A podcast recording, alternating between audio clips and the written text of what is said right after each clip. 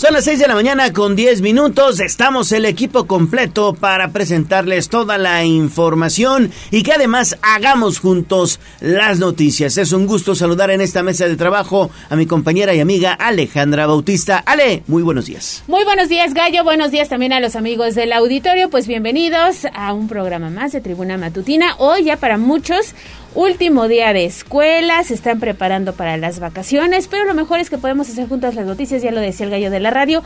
Nos manda una foto, un video, un mensajito de voz al 22 23 90 38 10 y también se puede comunicar el número en cabina 242 1312. Así es, hagamos juntos las noticias. Comenzamos hoy con la nota roja, la información policiaca. Sitio web código rojo.mx y basta ya de tu inconsciencia de esta forma tan absurda. Desde la barrera, respeta la cinta de precaución y para bien la oreja. Comienza la nota roja en tribuna matutina. 6 de la mañana con 11 minutos y en este espacio informativo le habíamos dado cuenta de este reto Clonacepan de la red social TikTok que desafortunadamente se había venido registrando en otros estados del el país y que se llama el que se duerme al último gana. Gana, sí. El que se duerme al último gana. Exactamente. Fíjate nada más. Así es el reto a través de TikTok. Así que mucho ojo, padres de familia, de verdad, cuidemos lo que están viendo nuestros chicos a través de redes sociales. Hay que estar bien pendientes de lo que están observando porque si no sucede lo que le vamos a platicar en un momentito más. Daniel Jacome, tú estuviste muy atento de esta información. Desafortunadamente hay niños de primaria que se intoxicaron con este medicamento controlado aquí en Puebla. Platícanos por favor, muy buenos días. ¿Qué tal, Gallo? Te saludo con gusto, al igual que el auditorio de Puebla, Atlixco y municipios de la Mixteca. Efectivamente, un hecho realmente lamentable, Gallo, pues uniéndose a un reto que está en tendencia en la red social TikTok, cinco estudiantes de la Escuela Primaria Benemérito de las Américas, ubicada en la colonia Álamos Vista Hermosa, se intoxicaron eh, con el medicamento controlado denominado clonazepam, este miércoles, alrededor del mediodía, personal de la referida institución educativa solicitó los servicios de emergencia luego de percatarse de que cinco alumnas de 9 a 11 años de edad se encontraban intoxicadas. Al lugar se trasladaron elementos de la policía municipal, quienes corroboraron el reporte, mientras que paramédicos del SUMA se encargaban de revisar a las menores. Posteriormente se indicó que dos de las estudiantes fueron trasladadas a un nosocomio para recibir atención médica especializada. Cabe destacar que dichas acciones fueron motivadas por un reto que se hizo viral en la red social TikTok, mismo que fue denominado El que se duerme al último gana. Al respecto, el Instituto Mexicano del Seguro Social aseveró que el uso de clonazepam u otros medicamentos controlados deben ser prescritos por profesionales de la salud, ya que en particular dicho fármaco puede provocar somnolencia, debilitamiento muscular, insuficiencia respiratoria y si se abusa de él incluso puede ser mortal. Por lo anterior, se aconseja que los padres de familia estén pendientes del contenido que sus hijos consumen en redes sociales, pues podrían ser inducidos a cometer actos que atentan contra su integridad física, su salud e incluso su vida. La información, Gallo.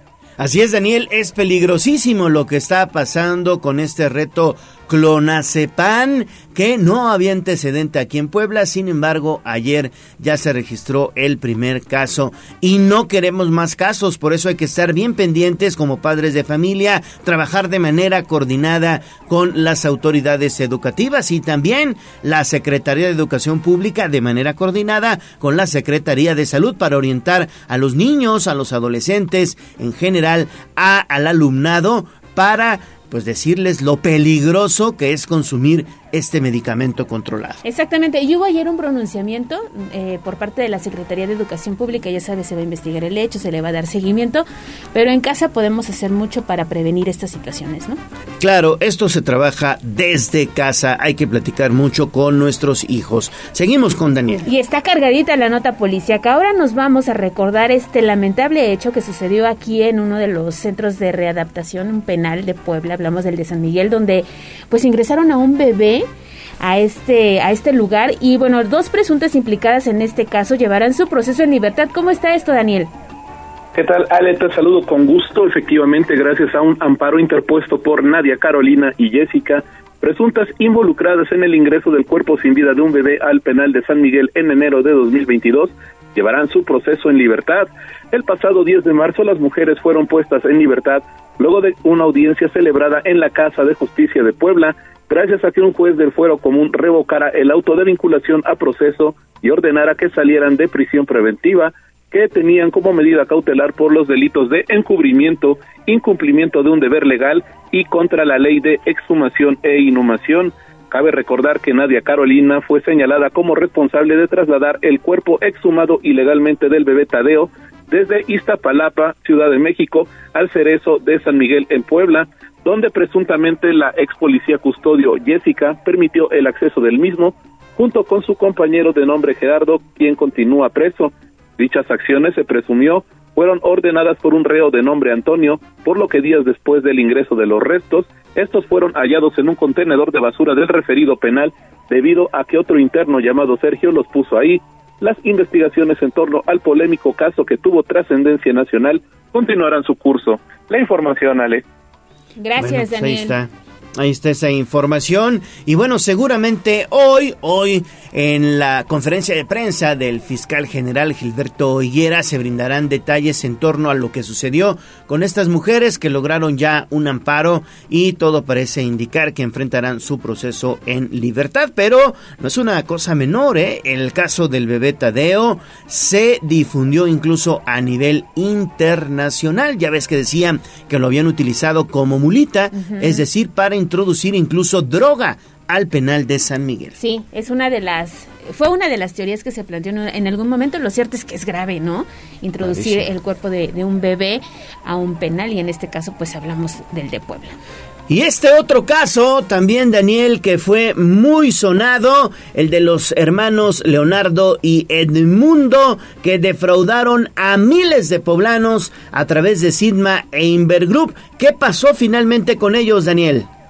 Es correcto, Gallo. La Fiscalía General del Estado obtuvo sentencia de 33 años, cuatro meses de prisión contra los hermanos Leonardo y Edmundo, a quienes se les comprobó mediante pruebas sustentadas su responsabilidad penal en el delito de fraude genérico. A través de la empresa Sidma SADCB, captaron a cientos de personas para que invirtieran su dinero a cambio de atractivas utilidades. Sin embargo, nunca entregaron los intereses generados ni les devolvieron su capital.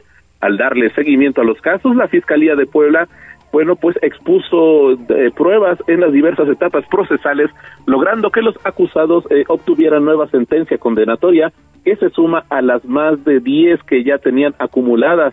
La autoridad judicial determinó que Leonardo y Edmundo deberán permanecer cada uno 33 años, cuatro meses en prisión y asimismo tienen que pagar una multa de 1.800 días de salario mínimo y la reparación del daño moral. El reporte gallo.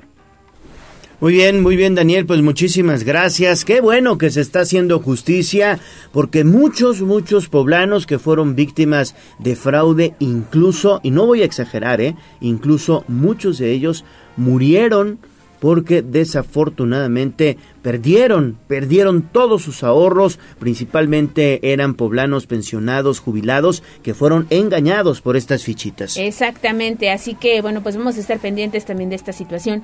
Cambiamos de tema y ahora sí ya nos vamos con lo que tiene que ver previo a las vacaciones de Semana Santa porque están ya preparando el operativo precisamente para toda esta temporada de vacaciones. Gis, muy buenos días.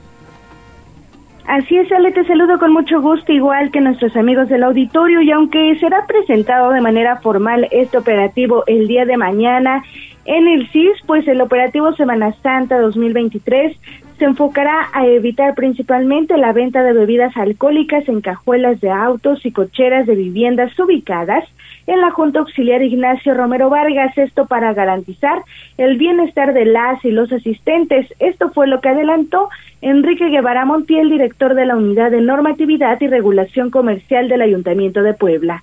En entrevista, el funcionario puntualizó que el dispositivo se ejecutará en conjunto con las Secretarías de Gobernación y Seguridad Ciudadana, y de ahí que mantendrán estricta vigilancia primordialmente en esta demarcación y también la zona del Calvario. Indicó que ambos puntos son importantes para el gobierno de la ciudad debido precisamente a las celebraciones religiosas que se llevan a cabo de manera tradicional y por ello laborarán de la mano con los grupos encargados.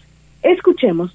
Le puedo adelantar literalmente que tendremos vigilancia estricta en la zona del Calvario, como año con año. Tendremos, eh, ya, ya tuvimos una reunión con la gente de Romero Vargas, que es el lugar pues más complicado. Vamos a hacer un esfuerzo, eh, en verdad, para que precisamente las cocheras no sean abiertas para la venta de alcohol y que también nuestros compañeros de vía pública estarán haciendo lo propio con las cajuelas de los coches que venden precisamente pues cervezas, micheladas y cosas de esta naturaleza en el recorrido del Via Crucis en la zona de Romero Vargas. Son los dos lugares que tenemos detectados con más fortaleza.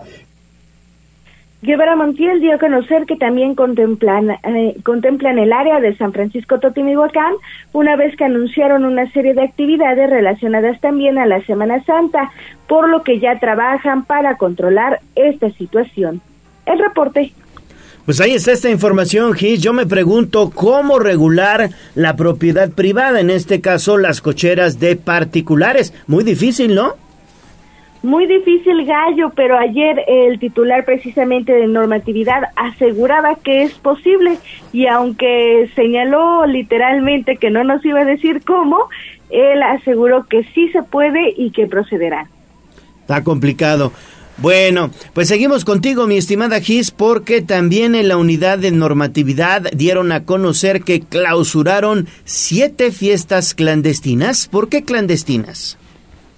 Gallo, pues estas fiestas clandestinas son en donde se cobra pues un cover a las personas en una zona que no está autorizado para realizar pues este tipo de eventos y en donde además se comercializan bebidas alcohólicas y hasta para menores de edad.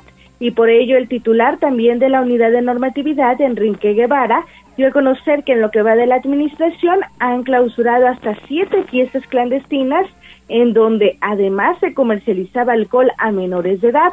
En entrevista, el funcionario detalló que el último evento se llevó a cabo en una casa habitación ubicada en la colonia Santiago, sobre la Once Poniente, en donde Gallo, pues habían aproximadamente 400 asistentes en una casa habitación, entre ellos menores de 18 años de edad. Indicó que en el sitio se cobró cover y se vendió alcohol a todos los asistentes, por lo que procedieron con el dispositivo y la clausura correspondiente. Indicó que prácticamente en toda la ciudad se ha detectado este tipo de prácticas, pues tan solo han realizado dos clausuras en la zona sur, en la colonia Guadalupe Hidalgo, y dos más en el centro, en la colonia Santiago y también San Miguelito. Escuchemos. El dueño me insiste que se va a amparar porque es su casa, pues adelante, no tengo ningún problema, pero tenemos la comprobación de que el señor estaba eh, vendiendo alcohol y también cobraron un cover. Al hacer eso, literalmente ya es un, un evento público que tiene que sacar su licencia correspondiente o su permiso correspondiente y pagar los impuestos correspondientes. Y dentro de eso está el que no puede dar acceso a menores y por supuesto no puede vender mucho menos alcohol a menores. Guevara Montiel puntualizó que seguirán atendiendo todos los reportes y por ello pidió a las y los ciudadanos denunciar a través de redes sociales para intervenir de manera inmediata y también garantizar el bienestar de todas las personas. El reporte.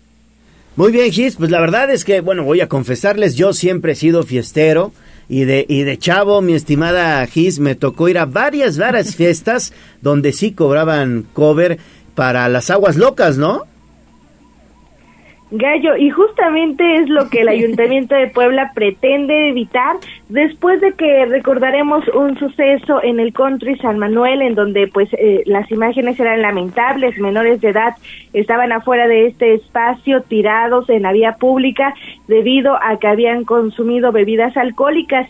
Posterior a este evento, a este suceso, pues bueno, todos los regidores del Ayuntamiento de Puebla y el titular de la unidad de normatividad pues eh, regularon eh, este tipo de, acciones, sin embargo, pues fue con eh, multas precisamente para castigar pues aquellas personas que lucran con el bienestar de los menores de edad en sitios que no están autorizados para este tipo de eventos. Exactamente, eso sí está muy, muy bien. Hay que tener cuidado también lo que consumimos, señores. Los perfumes no se toman. Ni tampoco el gel antibacterial se puso de moda ahora con el tema de la pandemia. Sí, exactamente. Ah, hubo varios casos. Hubo intoxicados incluso. Exactamente, mucho cuidado. Son las 6 de la mañana con 25 minutos y dejamos el tema de la clausura de estos lugares por la venta de alcohol. Y mañana, Gallo, amigos del auditorio, es el Internacional de la Visibilidad Trans. Liliana Tecpanecat ha elaborado una nota especial. Oye, los crímenes de odio en lo que va del 2023. Adelante, Lili, te escuchamos. Muchas gracias, Ale. Te saludo con mucho gusto, igual que al auditorio. Fíjate que Gabriela Chumacero, activista transgénero, denunció que de enero a la fecha en Puebla se han registrado cuatro crímenes de odio en contra de integrantes de este sector de la población, porque, por lo que resaltó la necesidad de incluir en el Código Penal del Estado la figura de transfeminicidio. Sobre los casos de las chicas que fallecieron en esta condición, ella detalló que dos ocurrieron al interior del estado, uno en la capital y otro más en el estado vecino de Veracruz, pero la persona era originaria de Puebla. En los archivos de la Fiscalía General del Estado, sin embargo, las causas de la muerte no señalan la condición transgénero de las víctimas, sino que simplemente se toman como crímenes pasionales, ajustes de cuentas o diferencias entre particulares, negando claramente la violencia a la que se enfrenta día a día este sector de la población. Vamos a escuchar parte de lo que señalaba la activista.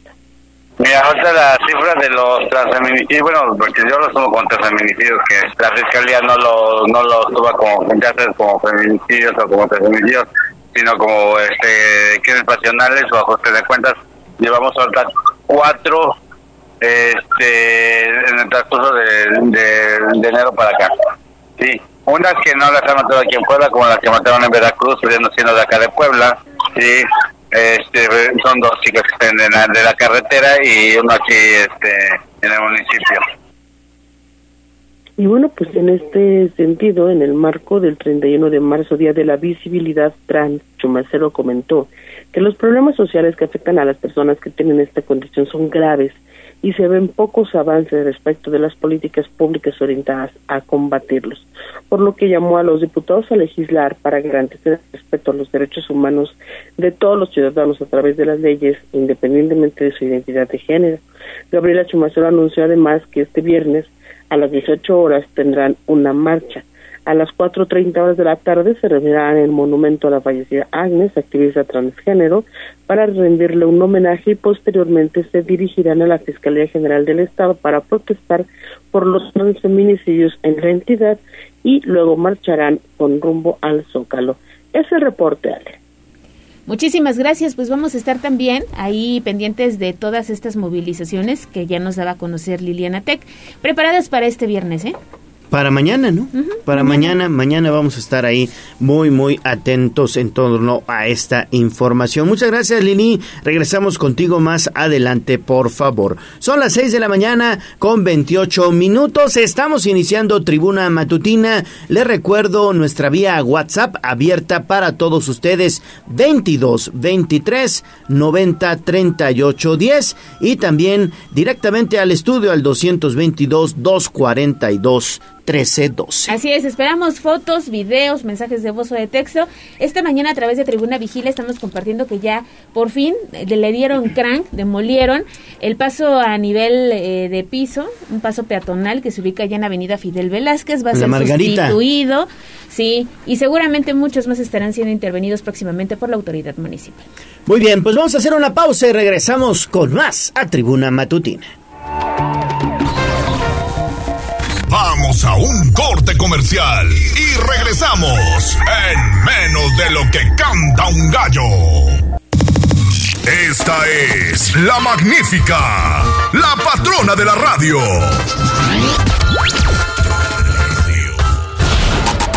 Seguimos con el gallo de la radio.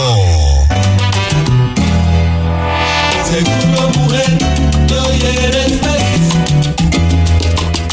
nada de ayer hoy te hace llorar. Tribuna Noticias. Mi ciudad es la cuna de un niño dormido. Es un bosque de espejos que cuida un castillo. Monumentos de gloria. Hablemos de nuestro pueblo. El reporte de la capital poblana. En Tribuna Matutina. Son las 6 de la mañana con 35 minutos. Seguimos, seguimos en tribuna matutina. Vámonos con información de la ciudad porque ayer el Ayuntamiento de Puebla realizó una jornada de limpieza en la colonia satélite magisterial. Y tú estuviste presente, Gis. Adelante con tu información, por favor. Gallo, pues debido a que la actual administración decidió dejar de lado los colores políticos y trabajar en beneficio de las y los poblanos, Leobardo Soto Enríquez, presidente de la Comisión del Trabajo del Ayuntamiento de Puebla, dio a conocer que durante los próximos tres días se realizará la jornada de limpieza urbana en vialidades número 45. En esta ocasión en Avenida Independencia de 14 Oriente a Circuito Albert Einstein. En conferencia de prensa, el regidor detalló que se limpiarán 650 metros de vialidad, una vez que se desarrollarán acciones de poda de pasto y chapeo en 5.340 metros cuadrados, la poda de 10 árboles, el retiro de 9 metros cúbicos de desecho vegetal y la supervisión del funcionamiento de 15 luminarias. Además, informó que llevarán a cabo el barrido manual de 3.200 metros cuadrados, retirarán 25 piezas como llantas, basura, madera y muebles, y quitarán calcomanías, papeles en postes, 20 anuncios que se ubican sobre el camellón y aproximadamente 15 pendones. Escuchemos realizaremos una jornada de limpieza urbana que es la número 45, la jornada integral número 45 de limpieza urbana que abarcará de la Avenida Independencia con el tramo que va de la 14 Oriente al circuito Albert Einstein, donde junto con las vecinas y vecinos vamos a intervenir y limpiar 650 metros de esta avenida. Es una de gran importancia y una de las prioridades de nuestro presidente municipal el tener una ciudad de 10, lo ha dicho desde el comienzo de esta administración, donde también las regidoras y regidores hemos estado interviniendo, hemos estado entrándole a la chamba en el uso de la palabra, Xochitl Sara de Tejeda, titular de la Secretaría de Servicios Públicos, puntualizó que en las 44 jornadas integrales anteriores se han podado 311.570 metros cuadrados de pasto, mismos que equivalen a 741 canchas de básquetbol. Asimismo, barrieron 345.266 metros cuadrados de áreas, borraron 1.493 metros cuadrados de grafitis, retiraron 839 piezas de anuncios, rehabilitaron 384 luminarias, despapelaron 922 postes, pintaron 10 pasos peatonales y también quitaron 4.887 pendones, así como 167 toneladas de tierra. El reporte. Muy bien, Gis, pues muchísimas gracias por esta información y seguimos contigo. Seguimos con Gisela Telles porque hasta dos eh, reportes semanales recibe el Ayuntamiento de Puebla por invasión de banquetas y áreas verdes, Gis. Así es, Ale. Esto lo dio a conocer Felipe Velázquez Gutiérrez, titular de la Secretaría de Gestión y Desarrollo Urbano del municipio de Puebla, quien señaló que reciben hasta dos reportes por semana de ampliaciones de construcciones sobre banqueta, la vía pública o áreas verdes, también por colocación de rejas o por invasiones de elementos constructivos como casetas y por ello aseveró que continúan laborando junto con la Secretaría de Infraestructura y Movilidad en la liberación, recuperación y ordenamiento de los espacios públicos, ya que precisamente son de todos los poblanos. Indicó que cuentan con un acumulado de 1.200 procedimientos heredados de la administración anterior, por lo que también se encuentran actualizándolos y procediendo a la instrucción de los mismos retiros. Y es que señaló cuando las y los ciudadanos son comprendidos, se suspende y clausura la obra. Incluso en algunas ocasiones se han remitido al juzgado cívico a las o los infractores que no atienden el requerimiento de la autoridad. Sin embargo, también existen casos con hasta más de 10 años de espera y de ahí que afirmó se encuentran trabajando constantemente en la atención correspondiente. Escuchemos En efecto, tenemos una gran cantidad de quejas de, bueno, son diversas de ampliación de mm, construcciones sobre banqueta, vía pública, áreas verdes, colocación de, de rejas o de invasiones eh, por algún elemento constructivo, casetas, etcétera. Eh, tenemos más o menos un promedio de dos quejas por semana. Eh, tenemos ya un acumulado de, teníamos cerca de 1.200 eh, procedimientos que se heredaron de la administración pasada, los cuales no concluyeron. Eh, nosotros estamos actualizándolos y estamos procediendo al, al, al ordenamiento de, las, de los retiros. Velázquez Gutiérrez refirió que la instrucción del alcalde Eduardo Rivera Pérez es proceder a las acciones de liberación de espacios, por lo que llevarán a cabo la remisión de aquellos que no quieran atender los llamados y después realizarán la clausura, demolición, retiro y liberación de los puntos. El reporte. Gracias, Gis. Pues hay que estar muy pendientes con estos ciudadanos gandallas que se apropian de áreas verdes, del espacio público en general y cada vez es más común, Gis.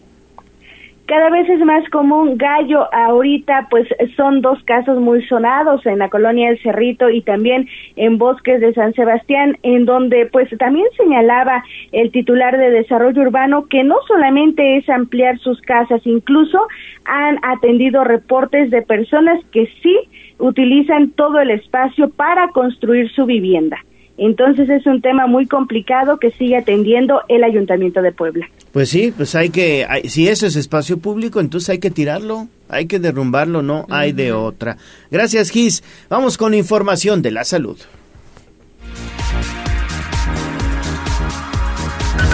Instagram, Tribuna Noticias. Me siento muy contento, me siento muy feliz. Ave, doctor, los que vamos a morir te saludan. Nuestros consejos de salud en el dispensario. En Tribuna Matutina. Son las 6 de la mañana con 42 minutos. A ver, vamos a escuchar esta información y es que la Secretaría de Infraestructura del Gobierno del Estado pues reanudó las obras ya hospitalarias del Hospital eh, Psiquiátrico, el doctor Rafael Serrano, mejor conocido como Batán, y las unidades de especialidad de cancerología y cardiología en el Hospital para el Niño Poblano. Esto lo confirmó el propio secretario estatal de Salud José Antonio Martínez. Y bueno, los trabajos de la segunda etapa en el Batán, como se le conoce a este hospital, pues tendrán una inversión de 52 millones de pesos en la rehabilitación de pabellones y también área de urgencias. Mientras que el titular de la Secretaría de Infraestructura, Luis Roberto Tenorio, explicó que la intervención a realizar comprende más de 3 mil metros cuadrados de construcción. Señaló que esa unidad tenía ya medio siglo sin reparaciones, sin ser intervenido. Mientras que los pabellones 2 y 5, bueno, pues fueron demolidos de los muros internos para estabilizar los cimientos y la estructura de los inmuebles. Por lo anterior, pues es colocado piso nuevo, replanteada la distribución de los nuevos espacios, sustituidas las herrerías, cancelerías, instalaciones hidráulicas y sanitarias, así como para voz y datos. Bueno, vamos a escuchar parte de la explicación que dieron. Este, igual son módulos, Pabellones, módulos son pabellones eh, muy dignos, muy muy dignos para la atención de, de los usuarios. ¿Cultura? Sí, la estamos manejando. Que lo, que lo maneje porque no, no tengo yo la cifra. Nosotros somos gestores, hacemos este, qué es la necesidad y ellos son... Ya reanudó el lo- hospital eh, del Ya, niño. del niño poblano, ya, ya están la las obras, claro. Bueno, pues ahí está entonces esta información. Qué bueno que la infraestructura hospitalaria vaya avanzando. Y seguimos con más. Y ya que estamos hablando de la Secretaría de Salud, fíjate que hubo una importante declaración porque entonces están trabajando para eh, el programa, unirse al programa IMSS Bienestar. De acuerdo a esta nota que nos comparte Pilar Bravo, la Secretaría de Salud sigue trabajando en este programa con el director del Instituto Mexicano del Seguro Social, Zoe Robledo, quien anunció recientemente la incorporación de Puebla a este programa. El objetivo es extender el servicio a las personas que no tienen seguridad social y garantizar la atención sanitaria en el Estado. Sin embargo, el gobernador Sergio Salomón y el secretario de Salud José Antonio Martínez indicaron que aún no han firmado el convenio y que se necesitan meses de trabajo para establecer las condiciones laborales del personal que será necesario incorporar, los pagos, el abasto de medicamentos y el mantenimiento de instalaciones hospitalarias. Es importante que se precise cómo será este programa para no afectar la atención que actualmente se proporciona en más de 700 unidades de atención sanitaria que tiene el Estado. Y me parece que tenemos audio de esta declaración. Que sí es que sí estamos en mesas de trabajo. Yo le calculo que por lo menos dos meses. Por, imagina, son 755 unidades las que hay que ir a analizar. Eh, desde su estatus de obra hasta el personal y toda la operatividad. Pero eh, para eso son las mesas de trabajo, porque tenemos muchas dudas. Y el déficit de, de- de doctores especialistas sería Sí. lo más grave, ¿no? Eso es lo más complejo. Sí, a ver, el IMSS, o sea, lo, lo- lo que se intenta con el IMSS Bienestar es meter un modelo que teóricamente pues, es extraordinario, ¿no? Son eh, modelos muy parecidos a los que cualquier país del mundo quisiera tener, con médicos las 24 horas Teoría. especialistas. Es completamente, o sea, en teoría suena extraordinario. Pues el secretario de Salud, como ya lo escuchábamos en este audio, señaló que lo que más le preocupa es la cantidad de médicos especialistas que se van a necesitar porque pues eh, hay que atender eh, todos los requerimientos de más de 5 millones de personas que hay en el estado de Puebla. Incluso escuchaba algunas declaraciones del diputado federal del Partido Acción Nacional, Mario Riestra, que señalaba que si hay un riesgo, porque hoy la federación, bueno, pues no está brindando las condiciones adecuadas en cuanto a la salud, ¿no? Que se necesitan, pero bueno, aún no se firma el convenio, vamos a esperar, todavía hay tiempo y estaremos muy pendientes también de lo que ocurra en estos temas, que son importantes para los poblanos. Exactamente, vamos a estar bien, bien atentos en torno a esta información porque bueno, se trata precisamente de mejorar el servicio médico, cosa que urge, urge aquí en Puebla porque al menos el hospital más importante del Seguro Social, que es el Hospital de la Margarita, como bien todos sabemos, pues está eh, rebasado, está completamente saturado y es importante hacer pues los acuerdos necesarios con el gobierno federal e ir pues mejorando la atención médica para todos los derechohabientes. Que decían que el, el hospital de San Alejandro ya podría estar listo para el próximo año. Vamos a ver si sí. Y poder desahogar toda la atención que hoy está brindando el Hospital de la Margarita. Pero falta el de Amozoc. Ya el próximo mes, a finales de abril, se espera que esté listo el de Cuautlancingo, aunque todavía faltaba el tema del personal médico. Y seguimos insistiendo ahí, ¿no? Falta gente preparada para atender ahora, pues estos nuevos, estos nu- nuevos hospitales que se están poniendo en marcha. Por lo menos este que se ubica muy cerquita de Puebla. Exactamente. Bueno, pues vamos a estar entonces muy atentos. 6 de la mañana con 48 minutos. Vamos a hacer una pausa y volvemos con más. Vamos a un corte comercial y regresamos en menos de lo que canta un gallo. Esta es la magnífica, la patrona de la radio.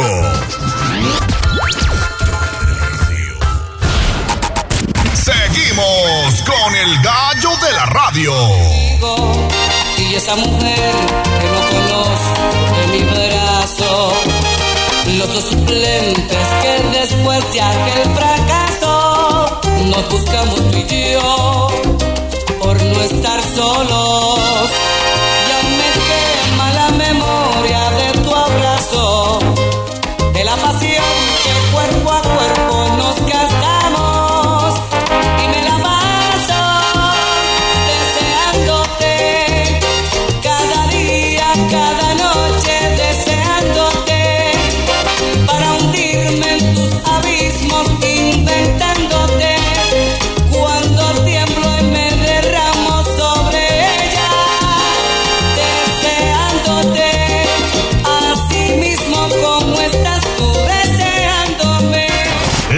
Tus mensajes en WhatsApp, en La Voz de los Poblanos, 22 23 90 38 10.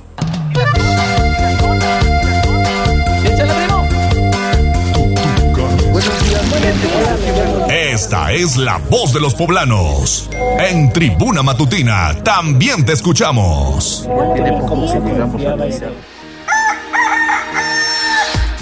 Son las 6 de la mañana con 51 minutos. Seguimos en Tribuna Matutina. Vamos con lo más importante, con tu voz, la voz de los poblanos. ¿Qué tenemos, Ale? Mensaje de la terminación 4499 que nos dice, muchas gracias por reportar la noche de este miércoles un incendio que se suscitó en la zona de Clavijero, esquina con Periférico Ecológico. Dice, desafortunadamente la gente suele quemar la basura y bueno, pues eh, se propician este tipo de incidentes. Ojalá la autoridad pueda hacer algo. Pues el llamado, ¿no? A los ciudadanos a evitar la quema de basura. La quema de basura, de pastizales, porque a veces es muy fácil echarle un cerillo al pastizal en lugar de, de cortarlo, pero eso es peligrosísimo, ¿eh? Es muy peligroso porque se trata pues de hierba seca y que se va rapidísimo, se puede extender a otras partes. Exactamente. También le mandamos un saludo a Juan Merino porque ya sabes que está muy Saludos, Juan. de este espacio. Saluditos Juan. Y nos dice que mucho cuidado porque hay dos sujetos que están asaltando las unidades de transporte público en la 18 y la 15. Dice que el día de ayer asaltaron a, a pasajeros de la ruta 64B y bueno, pues se subieron con armas, pues con pistolas. Armas y así, largas. Así le quitaron sus pertenencias a los pasajeros de esta unidad. Así que mucho ojo para que la Secretaría de Seguridad Ciudadana esté teniendo esta situación. Nos comparte, mira, seis fotografías que le vamos a pasar a Jazz Guevara para que las pueda compartir a través de la voz de los poblanos. Híjole, no, qué, qué, qué lamentable, qué triste la inseguridad que vivimos en algunos puntos de Puebla y también de Puebla capital. Eh, estamos hablando hoy de la ruta del transporte público, pero hay otro video que también se ha viralizado en redes sociales en torno a una pareja que llegan en su camioneta, van a echarse unos tacos ahí a, a la zona de la Margarita en un carrito, en un puestecito. Están comiendo sus tacos, llegan unos tipos, los encañonan, le piden las llaves de la camioneta y se la roban, ¿eh? Se la llevaron la En camioneta. segundos. En segundos. Y el terror que obviamente pues le generaron a esta pareja que estaba disfrutando de verdad de una cena y de la gente que estaba atendiendo este puesto de tacos, que lo único que hace es agacharse, esconderse Sí. detrás del Sí, carrito. Iban armados. Sí, y, y bueno, pues no, no quiero imaginar los momentos de terror que vivieron allá en esta parte de la ciudad. Y fíjate que también nos comparten que este pues un reconocimiento a los policías que el día de ayer atendieron esta situación de una persona que quería aventarse del puente de periférico y la 16 de septiembre. Dicen eh, que la persona que nos escribe que pasó justamente por el lugar no se veía bien porque había mucho tráfico, pero pues un reconocimiento para los elementos que atendieron este reporte de emergencia allá en el sur de la ciudad. No, qué bueno, qué bueno. También es otro video que tenemos en las redes sociales de Tribuna Vigila en torno a este joven que ya está a punto de aventarse de este puente de periférico y 16 eh, de, De septiembre. septiembre. Está ahí prácticamente en el filo del puentecito y eh, afortunadamente llegan dos elementos de la Secretaría Municipal de Seguridad Ciudadana. Inmediatamente lo detienen y lo, lo regresan de alguna manera. Exactamente. La terminación 5198 nos eh, comparte una fotografía de unos elementos de tránsito que le están quitando la placa a una unidad del transporte público. La verdad es que no me ubico en qué parte es, pero bueno, lo acompaña de este texto. Te voy a quitar la placa. Pues bájala, me canso ganso pareja. Acércame ese banquito que parece patrulla y entonces se ve a los elementos subiéndose a la unidad para quitarle la placa a esta ruta del transporte público, que además la traía en la parte de arriba Pues sí. en la parte superior. Muchísimas gracias a quienes nos comparten esta, esta información. Y también el señor Miguel Popocatl ya se reportó, dice, muy buenos días, Ale Leo y equipo de Tribuna Matutina, excelente jornada para todos, escuchándolos como cada mañana. El noticiero matutino más veraz y comprometido. Ah, ya nos hizo la mañana. Gracias, don Miguel. Muy buenos días. Un saludo muy afectuoso también para usted, que tenga un excelente jueves y cuéntanos si ya está preparando las maletas para salir de vacaciones, ¿no? Exactamente, ya Y vámonos también todos. Checo, Checo terminación 9616 nos manda una postal para desearnos un bendecido y excelente jueves. Muchísimas gracias a Checo y esperamos sus reportes con fotos, con videos, mensajes de voz o de texto al 22 23 90 38 10 y a través de arroba tribuna vigila estamos compartiendo un servicio social porque hay dos perritos que están perdidos desde el pasado 25 Maximus. de marzo. Así es, Maximus y Hunter. Así que, bueno, si alguien nos ha visto, ojalá que nos pueda hacer llegar información o por lo menos hay algunos datos porque la familia está muy preocupada por estos dos cachorros. Bueno, pues apóyenos a encontrar a estos, a estos perritos que desafortunadamente llevan ya por lo menos tres días perdidos. Seis de la mañana con 56 minutos. Yas Guevara, buenos días. Hola, ¿qué tal? Ale Gallo, excelente jueves. Ya estamos en jueves, ya no sé en qué día estamos. Creo que este ya, ya está en modo vacaciones, relajado. Enrique Guzmán, no es el cantante, nos comparte Ah. un servicio social. Dice, buenos días a todos. Hace dos días por la mañana me robaron un triciclo junto con todo y, britín- y vitrina. Perdón, el triciclo está nuevo, la vitrina mide 60 por 60 por 74. Al triciclo le falta una tuerca. Nos comparte eh, las imágenes. También nos dice, bueno, nos da el número eh, telefónico, pero dice que lo que está ocurriendo en la colonia Las Hadas es que comúnmente se están eh, pues metiendo a las cocheras. Esto fue, eh, o más bien se metieron a su cochera en la privada Jabalí entre la 30 y la 26 Poniente. Nos dice Enrique, con mucho gusto compartimos la foto del triciclo. Exactamente, y que nos ayuden a compartir. Sí, por favor. Y ya eh, para saludos a través de Twitter, José Guadalupe Fonta, para Rafa Sánchez, también para Azul eh, 13, Fabián Morales también está al pendiente Saludos. de la transmisión, Martín Fernández G.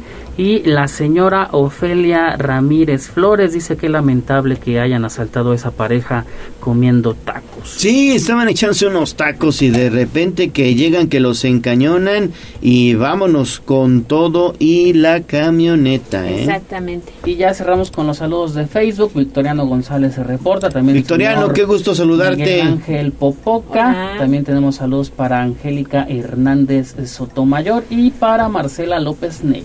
Saludos. Saludos, Marcela, saludos todos. Marce y saludos a todos que están pendientes de las noticias aquí en Tribuna, Tribuna Matutina. Faltan dos minutos para las 7 de la mañana, dos para las 7. Vamos a escuchar el reporte Popocatépetl. David Becerra, ¿cómo estás? Muy buenos días. Hola Gallo, muy buenos días, te saludo con muchísimo gusto. Y es que pues Don Goyo sigue activo, Gallo, muy muy activo. Durante las últimas 24 horas mediante los sistemas de monitoreo del volcán Popocatépetl se detectaron 119 exhalaciones acompañadas de vapor de agua, gases volcánicos y también ceniza Gallo. En la zona de Cuautlancingo y Cholula se nota mucho esta caída justamente de la ceniza, sobre todo en vehículos oscuros. Y bueno, ves que por la tarde hemos tenido un poquito de lluvias, brisita, brisita, que pues deja los coches todos tiznados. Gallo, el día, hace dos días hubo explosiones menores a las 11.41 horas y ayer a la 1.43 de la mañana. Adicionalmente, Gallo, se contabilizaron 298 minutos de tremor de baja amplitud y armónico. Todo esto ya sabemos, continuamos en amarillo fase 2. Mientras no se incremente esta actividad a algo potencialmente más peligroso, pues no cambiará este semáforo. Gallo es la información de Don Goyo. Gracias David, seguimos contigo, por Oye, favor. Y a propósito del Popocatépetl, están compartiendo que hace unos minutos lanzó tremenda fumarola, así que ya amaneció inquieto. Inquieto el volcán Popocatépetl. Pero seguimos contigo porque tienes también el reporte de la calidad del aire, David. Buenos días. Buenos días, Ale. Así es, y es que al corte de las 6:42 de la mañana, los cinco monitores ubicados a lo largo de la ciudad se encuentran registrando calidad moderada del aire en las partículas, sobre todo las más comunes que ya nos tienen acostumbradas, PM10, PM2.5, registrando valores de entre 67 y hasta 85. Y entonces, pues tenemos en estos momentos calidad del aire moderada. Solo cuide las vías respiratorias para no padecer enfermedades de, pues precisamente los bronquios. Gallo, Ale, la información. Gracias, gracias mi estimado David y regresamos contigo más adelante. Siete en punto, pronóstico del clima.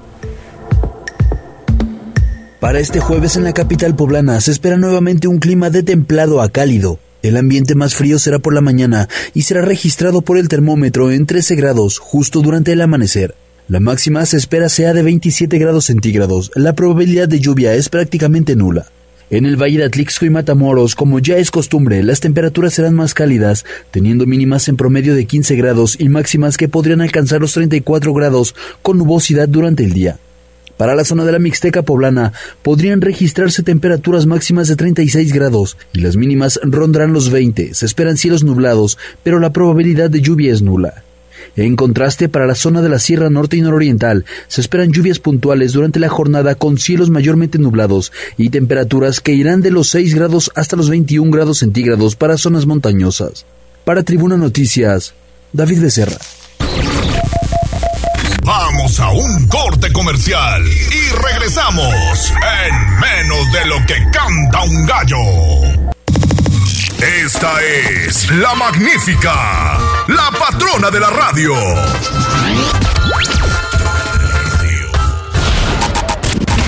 Con el gallo de la radio. Leemos tus mensajes en WhatsApp, en La Voz de los Poblanos, 22 23 90 38 10.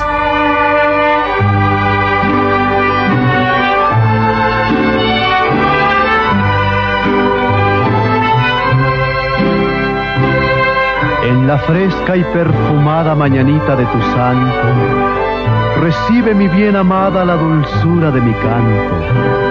Encontrarás en tu reja un fresco ramo de flores que mi corazón te deja, chinita de mis amores.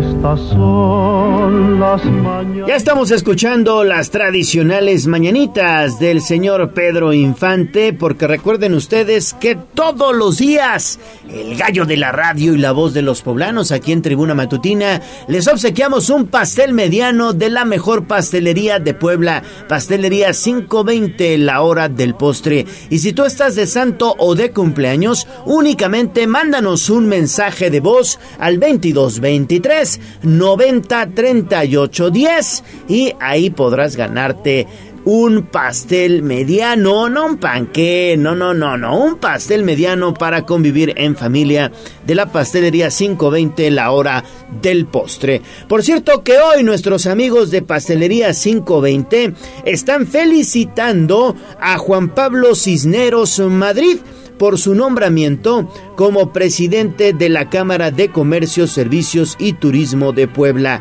la Canaco. Además, le desean el mayor de los éxitos en su gestión a Juan Pablo Cisneros Madrid, quien es presidente ya a partir de hoy de Canaco, Puebla. Ahí está, buenas noticias. Oye, y hoy queremos felicitar de manera muy especial a las trabajadoras del hogar. Hoy es el Día Internacional. Más adelante David Becerra nos estará presentando un especial.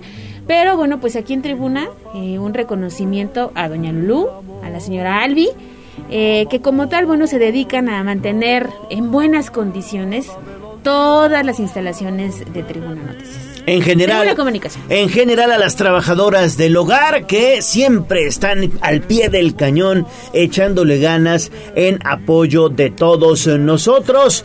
A mi estimada Leti, también un fuerte abrazo Leti también para ti que estás siempre pendiente de casa. Muchísimas gracias a todas las trabajadoras del hogar. Además recordarles que Pastelería 520 está, bueno, pues estrenando sucursal. Se trata de la sucursal recta a Cholula, que está pues sobre la recta de Cholula, viniendo de Cholula hacia Puebla, pasa en el semáforo de la gasolinería, adelantito encontrarán oficinas de la SEP y adelantito del lado derecho, ahí está Pastelería 520, la hora del postre, donde incluso personalizan sus pasteles que están deliciosos, eh, deliciosos. Así que muchas felicidades que ya ha pasado mi amor, amapolita dorada de los llanos de Tepic. Si no estás enamorada, enamorate de mí. Sitio web tribunanoticias.mx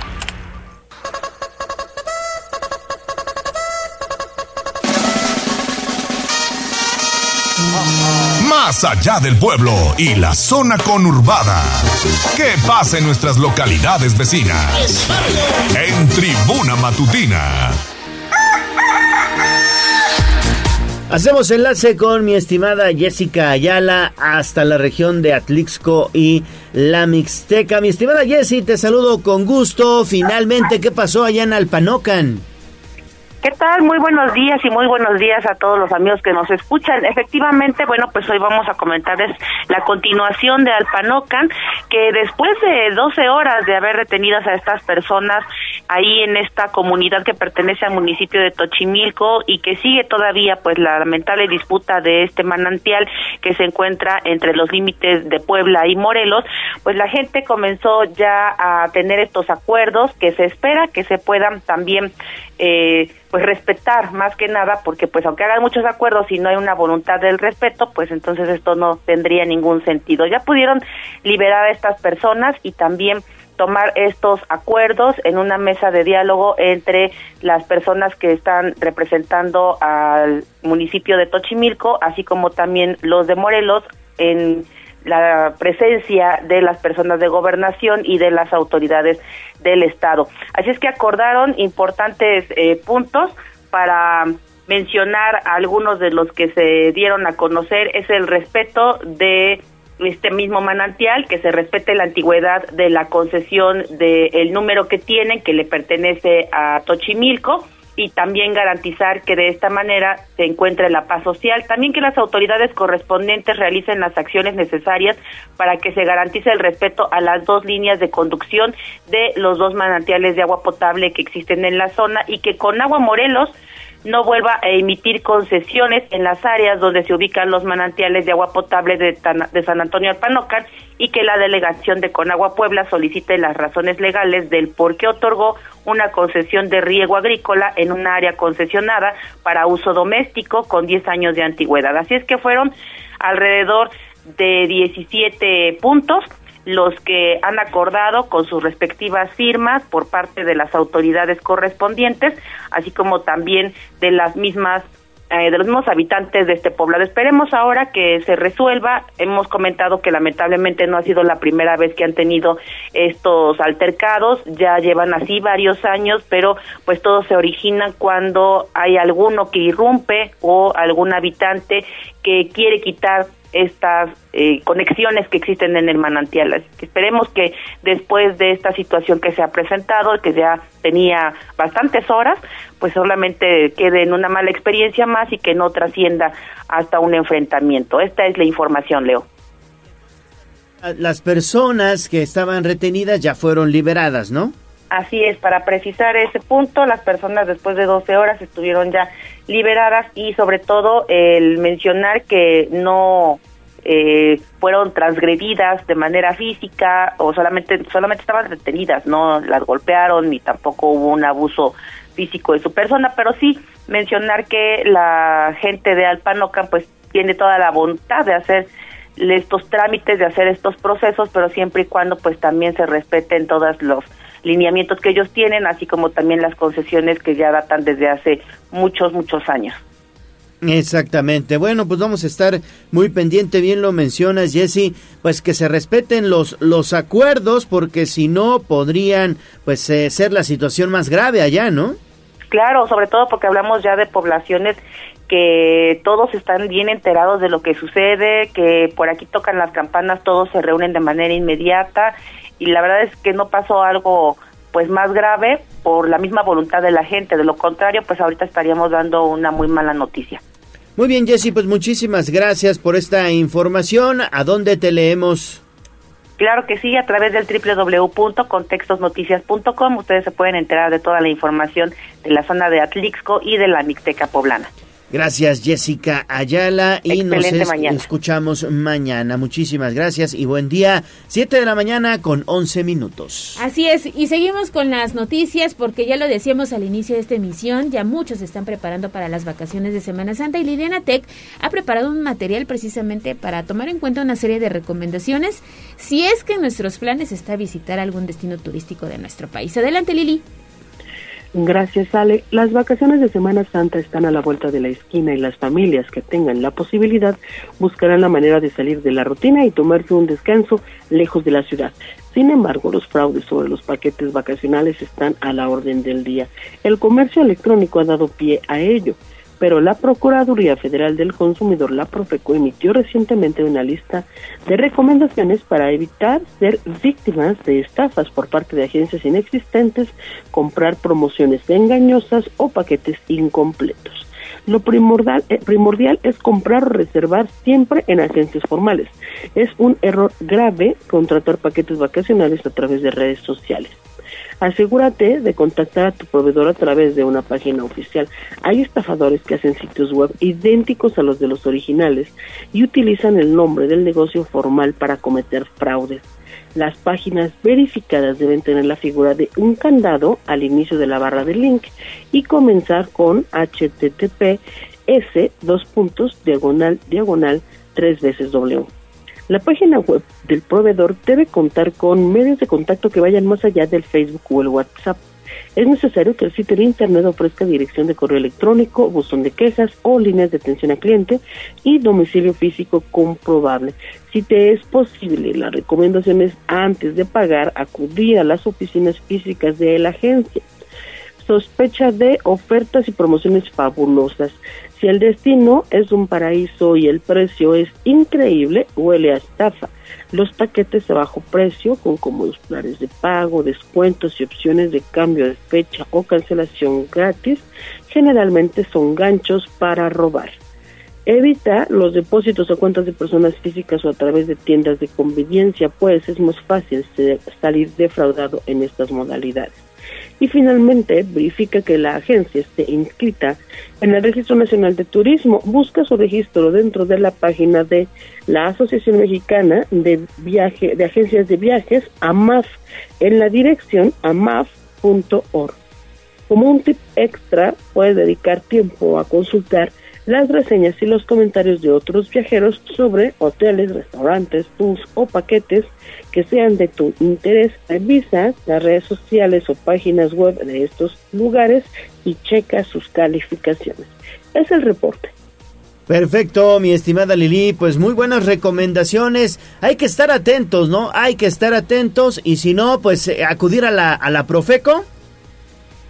Sí, efectivamente, si se tiene ya la desfortuna pues de haber caído en manos de algún eh, defraudador, pues sí, la instancia correspondiente es la Profeco para poder iniciar algún proceso de queja, pero pues por supuesto lo ideal es tomar medidas preventivas, gallo, y desde un inicio pues ir en paso firme, porque al final de cuentas es un descanso, es tiempo y no se vale que pues se malgaste el dinero. Totalmente de acuerdo. Y ya que estamos hablando de fraudes, este tiene que ver con un reporte ciudadano que nos acaban de, mandar, porque fíjate que una persona está denunciando que le robaron, bueno, le quitaron su cuenta de Facebook, no sabe cómo, pero pues alguien más logró ingresar a su cuenta, ella ya no puede hacerlo, está vendiendo con su nombre una pantalla, un videojuego y un teléfono celular. Obviamente pide un depósito, los está dando un precio que además pues es, es, muy, es muy barato, lo que es como el gancho, y entonces, bueno, pues la gente la ve y dice, pues sí estoy interesado, ¿no? Pero aquí el tema es que se trata de un fraude. Lo vamos a reportar con la policía cibernética y tengan mucho cuidado de dónde abren sus cuentas, a quién le permiten el acceso. A veces ya hasta en el teléfono le pones este guardar contraseñas, ¿no? y ya ingresas fácilmente. Pero hay que tener mucho, mucho cuidado porque hoy una persona pues le está pasando mal, ya le quitaron su cuenta de Facebook y están vendiendo estos productos, vendiendo entre comillas, pero a su nombre y cometiendo fraude. No me digas. Aguas, le vamos a pasar los números de la policía cibernética y esta es una advertencia pues para que usted también lo tome en cuenta. Bueno, pues ahí está entonces la situación. Y muchas felicidades, ya tenemos a ganadora del pastel. Se está poniendo en contacto conmigo. Familiares de Victoria Montserrat Cuautle Tenorio, que hoy cumple años. Hoy cumple años Vicky Victoria Montserrat Cuautle Tenorio. Muchas felicidades, muchas, muchas felicidades. Y ya nada más, pues nos dicen a qué sucursal pueden acudir por su pastel mediano de pastelería 520, la hora del Que nos diga también cuántos años cumple y dónde para llegarle al pastel también. Exactamente, que nos inviten a, la, a la festejación, dicen. Exacto, sí, porque yo quiero pastel. Felicidades y fuerte abrazo, que sigas cumpliendo muchos, muchos años más. 717, pausa y regresamos con la colaboración de nuestra máxima casa de estudios. Vamos a un corte comercial y regresamos en menos de lo que canta un gallo. Esta es la magnífica, la patrona de la radio.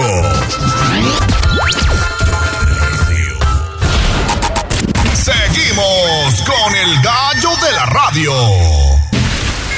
Sitio web tribunanoticias.mx. Son las 7 de la mañana con 20 minutos. Estamos de vuelta en Tribuna Matutina y ya la voz de los poblanos. Ale les adelantaba que hoy es el Día de las Trabajadoras del Hogar. Exactamente, un reconocimiento para todas ellas, ¿eh? Porque además han hecho eh, pues acciones recientemente para poderse pues dar de alta en el Instituto Mexicano del Seguro Social, luchar por sus derechos. Exactamente, y eso es muy muy importante, hay que apoyarlas por favor, porque ellas nos apoyan prácticamente todos los días. Y vamos a escuchar este especial que ha preparado David Becerra.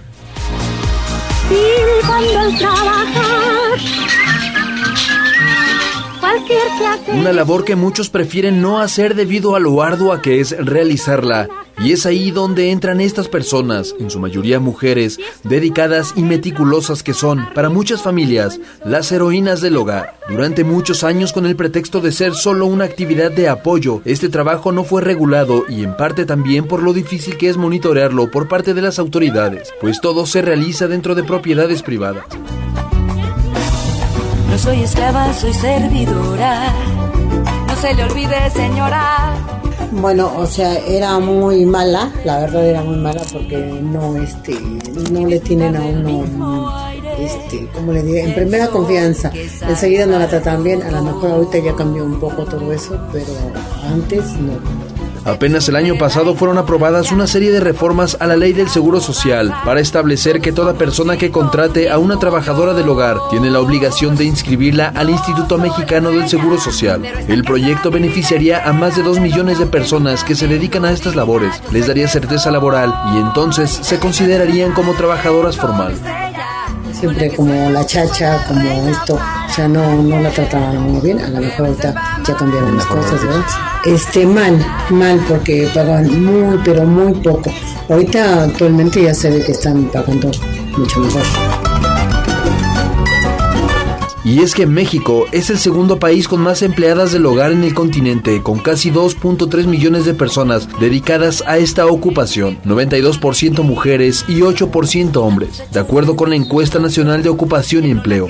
Doña Lulú lleva 14 años trabajando en el rubro de las labores del aseo empresariales, sin embargo, dedicó muchos años a trabajar en hogares y las injusticias y cantidad excesiva de trabajo que vivió. Siente que no han cambiado a pesar de las leyes que han sido aprobadas.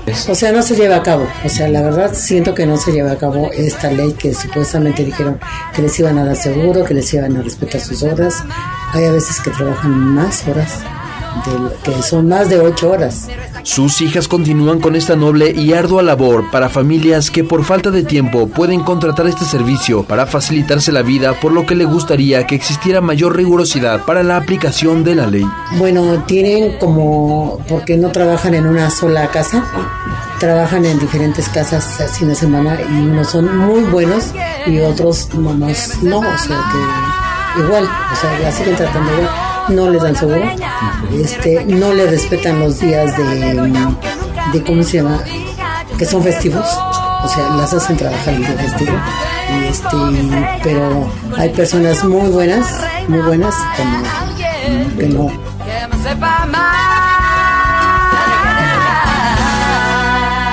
Para Tribuna Noticias, David Becerra.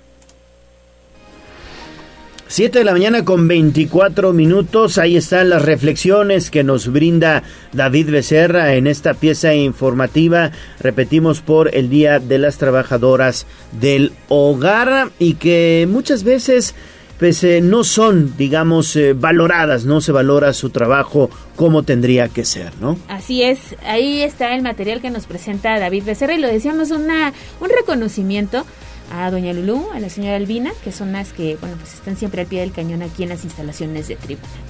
Muy bien, pues muchísimas gracias entonces a David Becerra también. Siete de la mañana con 25 minutos y eh, comentarles que manejen con mucha precaución. Hay que manejar con mucha precaución porque ya comenzaron los percances viales en la ciudad de Puebla.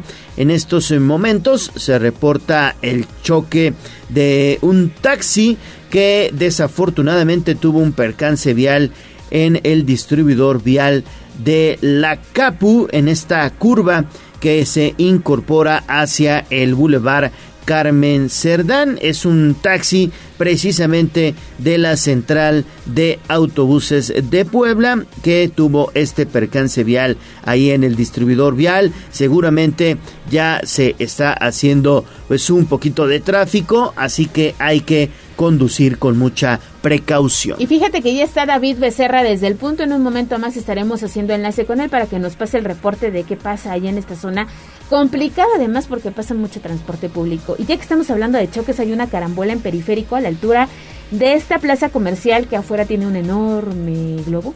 Sí. Pues ya saben de cuál Sí, les hablo. sí. Es consentido hacia la zona de la autopista México-Puebla, así que tómelo con muchísima precaución porque también ya hay tráfico y si te parece Gallo, mejor vamos con David, ¿no? Porque tiene pues información importante del reporte vial, anda patrullando las calles de la ciudad de Puebla desde muy tempranito. Ok, entonces vamos a hacer enlace en un momentito más con, con él.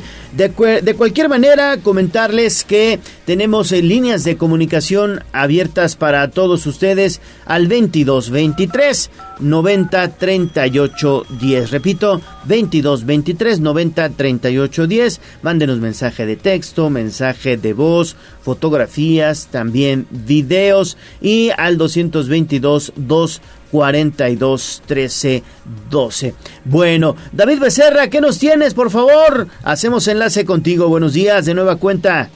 Gallo, muy buenos días de nueva cuenta. Pues ya lo comentaban justamente aquí en el distribuidor vial, un taxi chocado. Gallo, pero cabe recalcar que este accidente no se dio justamente en este punto, sino que se dio en otro punto de la ciudad y lo venían remolcando otros compañeros taxistas. Cuando llegaron a este punto del distribuidor vial con sentido hacia la autopista, fue que los elementos de la Secretaría de Seguridad Ciudadana pues los vieron que estaban realizando esta maniobra y ya fueron detenidos. Esto debido a que este taxi pues sí tenía daños sobre todo en su parte delantera, lo que indica que habría sufrido un choque eh, pues previamente. Ya por eso dejaron de remolcarlo y ahorita están, pues eh, había- más temprano estaban tres unidades de taxis en el carril de extrema izquierda de este pues distribuidor generando bloqueo en esta curva y es que es muy peligroso quedarse parado ahí porque pues coches que vienen justamente del Boulevard Norte hacia aquí, hacia Boulevard Carmen Cerdán, eh, pueden eh, no tener la visibilidad del coche que está estacionado en la curva y generar otro percance vial. Pero pues ya el lugar es abanderado por elementos de la Secretaría de Seguridad Ciudadana para discernir qué sería lo que había sucedido. Gallo, es la información. Perfecto, perfecto, mi estimado David. Pues muchísimas gracias y hay que manejar con mucha, mucha precaución y sobre todo las manos al volante, no al teléfono. Las manos al volante, no al teléfono. El cinturón de seguridad, utilice sus direccionales, también es importante. 728. Bueno, estamos prácticamente a días del inicio de la Semana Mayor, de la Semana Santa. Y ya le decía que en Tribuna Matutina, pues nuestros reporteros, nuestras reporteras han preparado pues algunos especiales precisamente por estas eh, importantes celebraciones de la religión católica. Así es, y vamos con Liliana Tecpanecatl a escuchar este especial de los engrillados, una tradición de fe que se vive en el municipio de Atlixco. Escuchemos.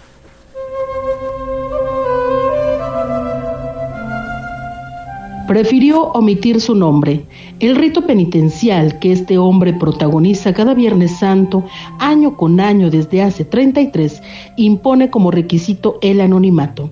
Llegó a nuestra cita en el atrio del Templo de la Soledad en Atlixco, cargando un bote con una cadena de 120 kilos de peso. Nuestro entrevistado es un engrillado que no están de acuerdo mucha gente a lo que hacemos, somos juzgados, somos personas que les ponen un estigma y lo repito, no somos delincuentes, no somos desconvictos, no somos tampoco todos, no todos, somos personas que venimos de Estados Unidos porque no nos fue bien en la frontera ni hemos salido de la prisión. No, no, no, no, no, no, somos personas que intentamos reivindicar nuestra vida. Los engrillados de Atlixco son un grupo de hombres que realizan una procesión simulando el Via Crucis que Jesús recorrió antes de ser crucificado. Lo hacen a modo de penitencia, por agradecimiento por algún favor recibido y algunos otros simplemente por amor al Hijo de Dios. Cada persona que participa tiene sus propias razones, pues lo hacemos en peticiones, lo hacemos en agradecimientos, no hay nada a cambio por qué salir. Cada año hay un agradecimiento que hacemos. Me parece que el sufrimiento que Dios Hijo, Dios Padre le permitió estar con nosotros, debemos de compartirlos en el Via Crucis, sentir lo que es la pasión y la muerte de Jesús. Los engrillados se amarran cadenas al torso desnudo y hacen con ellas la procesión. Algunos cargan 40 kilos, otros hasta 150. Lo hacen caminando descalzos a través de un recorrido que dura más de tres horas y bajo los fulminantes rayos del sol. Cansancio, sudor, sed, se les pide el ayuno breve. El recorrido puede ser corto, el tiempo es el mismo y el desgaste es totalmente físico.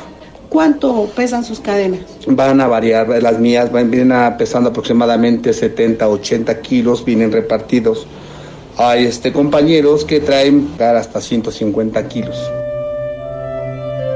Los engrillados se preparan para sufrir calambres, taquicardia, asfixia, deshidratación, quemaduras por el sol, que además calienta el acero de las cadenas, magulladuras en la piel, úlceras e irritaciones. Pueden incluso sufrir alguna infección y es que ellos además se incrustan espinas. Las espinas provienen de un cactus que solía encontrarse en los cerros de la región, pero de un tiempo para acá cada vez hay menos. Parte de la penitencia, de hecho, era ir a buscar las espinas al monte. Ahora los engrillados siembran sus propios cactus y se los incrustan el día de la procesión. Hay engrillados con más de 30 años participando en esta tradición. Es el caso de nuestro entrevistado, abogado de profesión que desde los 14 años de edad es engrillado y que cada Viernes Santo ofrece su dolor como agradecimiento por lo recibido día con día. Todo creo que es mentalizado. Si llega un momento a lastimar, a picar un tendón, a sentir demasiada punción, llega a sangrar, pero no realmente el dolor eh, lo vamos mentalizando, es más fuerte creo que el dolor que sufre las personas enfermas, las personas que no pueden salir de, de un problema propio que el que podemos vivir nosotros. Liliana Tecpanecatel Suárez, Tribuna Noticias.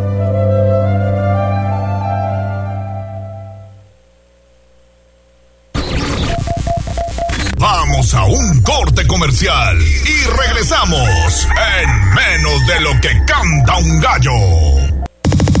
Esta es la magnífica, la patrona de la radio.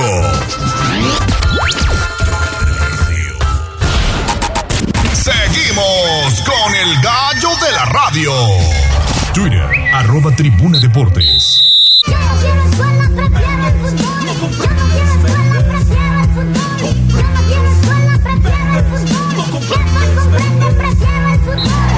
Fútbol, béisbol, box, lucha libre, automovilismo y todo el mundo del deporte con Ernesto Romero, Mario Montero y José Luis Sánchez Solá, el Chelis. Béisbol. Béisbol. Adelante, mi estimado Neto, muy buenos días. ¿Qué tal, Gallo? Muy buenos días, buenos días a todo el auditorio. Vámonos rapidísimo con la información deportiva y comenzamos con llamada telefónica para platicar con César Vargas, el pitcher poblano que tuvo participación en el Clásico Mundial de Béisbol, defendiendo pues la camisola de la selección nacional que hizo historia en la reciente edición, consiguiendo el tercer lugar. César Vargas que pues prácticamente ha participado en todo tipo de competiciones a nivel internacional, ha jugado en grandes ligas, ha estado en liga japonesa que pues es de las más competitivas a nivel mundial, estuvo hace dos años en Juegos Olímpicos, ahora presente en el Clásico Mundial. César, muy buenos días. ¿Qué tal? Buenos días, ¿cómo están todos por allá? ¿Qué tal? Muy buenos días. Pues sí, aquí, aquí todavía, este, emocionados por lo que nos dejó México recientemente en el Clásico Mundial. ¿Tú cómo te sientes? ¿Todavía siguen esas sensaciones? Después de que también en esta semana pues se dio a conocer que México ya está ubicado en el ranking de béisbol a nivel mundial en el tercer lugar. Eh, todavía, todavía continúan esas sensaciones, esas emociones de lo que se vivió tanto en Arizona como en Florida. Sí, la verdad es que sí, mira, este, todavía asimilando lo que pasó, lo que hicimos y este muy contento por por el resultado. Estuvimos cerca de la final, que ese era el objetivo y este pero nada, muy contento y este también eh, pensando cómo se dieron las cosas y porque ahí se nos negó, se nos negó también el pase a la final, pero eh, ya prácticamente asimilado todo. Bien, saludamos en la línea telefónica a Mario Montero. Mario, platicamos con César Vargas, pitcher poblano. Buenos días, Neto. Buenos días, César. Gusto en saludarte. Felicidades por la participación en el Clásico Mundial. Y bueno, pues después de dos años en Japón, en la exigente, en la complicada liga japonesa, pues ahora eh, de regreso con los sultanes de Monterrey, ¿no? ¿Qué tal? Buenos días. Este, sí, mira, este, Tuve dos años en, en la Liga de Japón, el primer año subcampeón, el segundo año campeón, y pues muy contento de regresar. Está aquí con Sultanes, es un gran equipo. La Liga Mexicana de Béisbol eh, ha elevado mucho su nivel y pues este, está rankeando top a nivel mundial. Y pues muy contento de estar aquí y listo para la oportunidad que me dé el equipo y, y buscar el campeonato. César, lo que significa unirte a nombres como Oliver Pérez, como Fernando Salas, como los únicos lanzadores que pues han tenido actuación en grandes ligas, Serie del Caribe, Juegos Olímpicos y ahora Clásico Mundial. No, muy contento, la verdad es que pues la trayectoria de ellos habla por sí sola. Este, yo he tratado de, replicarlo, los conozco muy bien, grandes amigos y pues hay algo que, que los caracteriza a ellos que es el trabajo duro, el trabajo constante. Entonces he tratado de mantenerme eh, enfocado y hacer lo mismo que ellos y gracias a Dios el béisbol me ha dado frutos y pues muy contento de lo que ha sido mi carrera hasta el momento. César, eh, pues una participación histórica del equipo mexicano en el Clásico Mundial de Béisbol. Platícanos cómo fue la experiencia desde adentro, cómo era el grupo, cómo se vivieron esos partidos trepidantes, esa victoria eh, viniendo de atrás ante el, durísimo equipo de, de, Puerto Rico y luego pues el partido contra Japón que ya fue nombrado por los expertos el mejor partido de la historia del Clásico. Sí, la verdad es que pues el equipo muy bien, muy contento. Eh, la verdad es que nos conocíamos mucho, hemos jugado juntos y, pues también nos hemos enfrentado a lo largo de, los años. Eh, la mayoría de mis compañeros este, ya nos conocíamos, entonces creo que fue eh, un poco fácil ¿no? el, el acoplarnos, el jugar el uno al otro y yo creo que eso, eso nos ayudó mucho jugábamos para, para, los, para los demás, jugábamos como un verdadero equipo y, y creo que eso se vio en el campo, entonces eh, se hizo más fácil, eh, las piezas que no que no habían participado con nosotros se acoplaron muy bien, los hicimos en parte de nosotros y pues prácticamente fuimos a disfrutar el juego y, hacer lo que lo que sabemos hacer.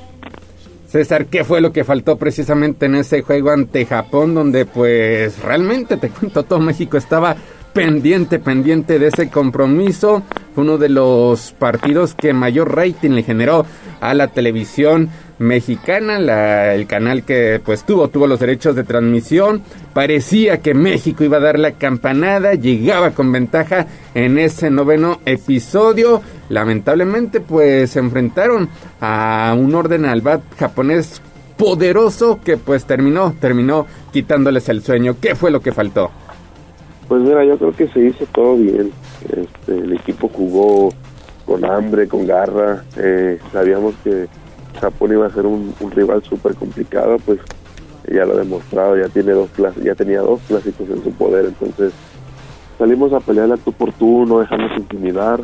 Eh, sabíamos también que, que, ellos no habían enfrentado un equipo este, fuerte como nosotros, porque prácticamente ellos habían avanzado, no, no fácil, pero en los grupos de ellos no, habían estado tan complicados. Y este entonces por ahí lo veíamos nosotros con ventaja, entonces creo que al final se dieron cuenta que, no iba a estar tan fácil. Y pues los conocemos, son un equipo que en cualquier momento te da la sorpresa. Y yo creo que eso fue lo que ocurrió tú conoces el béisbol japonés muy de cerca después de haber estado allá un par de años, de haber jugado con el equipo de Orix, con de haber sido su campeón. Eh, tú, digo, del, del equipo mexicano, creo que tú eras de los que más conocía a los japoneses y sabía la capacidad, la, la disciplina, el talento del equipo asiático y bueno, pues desde el principio se sabía que era complicado, pero pues también había camino y creo que México estuvo muy muy cerca de dar la campanada y de realmente pues eh, dar una sorpresa a nivel mundial. ¿Cómo sentiste ese partido? ¿Cómo lo viviste desde el dogout? Sí, así es, este, no, pues muy, muy pendiente, eh, prácticamente conocía casi todos, este, entonces sabía más o menos cuál era eh, lo que, o sea, cuál era las capacidades de ellos, qué podían hacer, este, cómo podían reaccionar, entonces sabía que también si no se les daba el resultado por ahí iban a empezar a, a- tocar la bola, a hacer este, menos un de fuerza, entonces se vio eso eh, en, en unas ocasiones cuando eh, ya el juego estaba avanzando, que empezaron a tratar de tocar bola, entonces el juego de ellos empezó a cambiar, empezaron a hacer más pases el plato, a, a agarrar turnos de calidad y buscar el batazo grande con uno de sus de sus piezas claves y así fue como, como nos empataron, y prácticamente buscando eso. César, lo que significa en este clásico, por ejemplo, haberle lanzado pues a la actual novena subcampeona, a la que era la última campeona, a la que tiene otro de los lineups más poderosos a nivel mundial como Estados Unidos y además ser partícipe de ese juego histórico donde México pues consiguió victoria. Sí, la verdad es que muy contento. Eh, es un, de verdad, es un line-up de tener. Eh, estuve muy tranquilo, muy concentrado, traté de hacer mis picheos. Eh, creo que ejecuté buen, buenos lanzamientos, pero pues también eh, después de que uno suelta la bola no controla eh, nada. Entonces yo que hice buenos picheos, por ahí se me fueron eh, un par de buenos contactos, pero pues muy contento porque se hizo lo que se había platicado y al final de cuentas pues eh, el resultado era lo que más nos importaba. Oye, el ambiente al interior del equipo mexicano se veía extraordinario, eso es algo que hay que resaltar mucho, se veía buen ambiente en el clubhouse, se veía buen ambiente entre ustedes, se veía buen ambiente con el cuerpo técnico, un equipo unido, un equipo que estaba luchando hombro con hombro y bueno, pues platícanos cómo, cómo fueron esos días, cómo fue eh, jugar, viajar con tus compañeros de la selección, pasar el tiempo en los hoteles, en fin. Sí, como te comentaba, ¿no? Eh, ya nos conocíamos, eh, hemos participado en varios eventos, hemos estado en varios equipos juntos, entonces ya prácticamente sabíamos cómo qué esperar el uno del otro, entonces fue mucho más fácil esa química, se demostró adentro y, obviamente todos estábamos enfocados en, en lo mismo que era ir por el campeonato. Eh, desde el principio lo comentó el manager, nosotros no venimos a competir, nosotros venimos a ganar, entonces eso nos los, nos los metió en la cabeza y así fuimos cada uno. Yo creo que eso eso nos ayudó a, a, a trabajar bien este y unidos. Oye, hablando de ese compañerismo, de esa armonía, de esa, de esa unión, de ese buen grupo, ¿cómo, ¿cómo fue la relación con Randy Arozarena, pelotero que nació en Cuba, que llegó a México a través de Yucatán, que le pidió al presidente pues la nacionalización y que al final pues terminó siendo el jugador más destacado de la novena mexicana y que lo veíamos pues brillando a la ofensiva, a la defensiva, en cambios de pitcher, él acudía a firmar autógrafos. ¿Cómo era? ¿Cómo era Randy Arozarena con ustedes? Era una persona muy accesible, como tú lo comentas, tremendo compañero, tremendo jugador. Eh, tú te das cuenta cuando alguien siente los colores de la camiseta, entonces yo creo que él está muy emocionado por eso. Eh, lo, lo había comentado, él quería jugar para México, jugó este en la Liga Mexicana, también jugó en la Liga de Invierno, entonces también era era otra otra persona, otro compañero que ya lo conocíamos que ya había, nos había tocado jugar en contra de él y con él y se adaptó muy bien también. Eh, obviamente el sentir los colores creo que te conecta más a, al compañerismo y, y él lo demostró. Él jugó para México y sin importar dónde, dónde hubiera nacido, creo que los colores los lleva muy bien marcados él.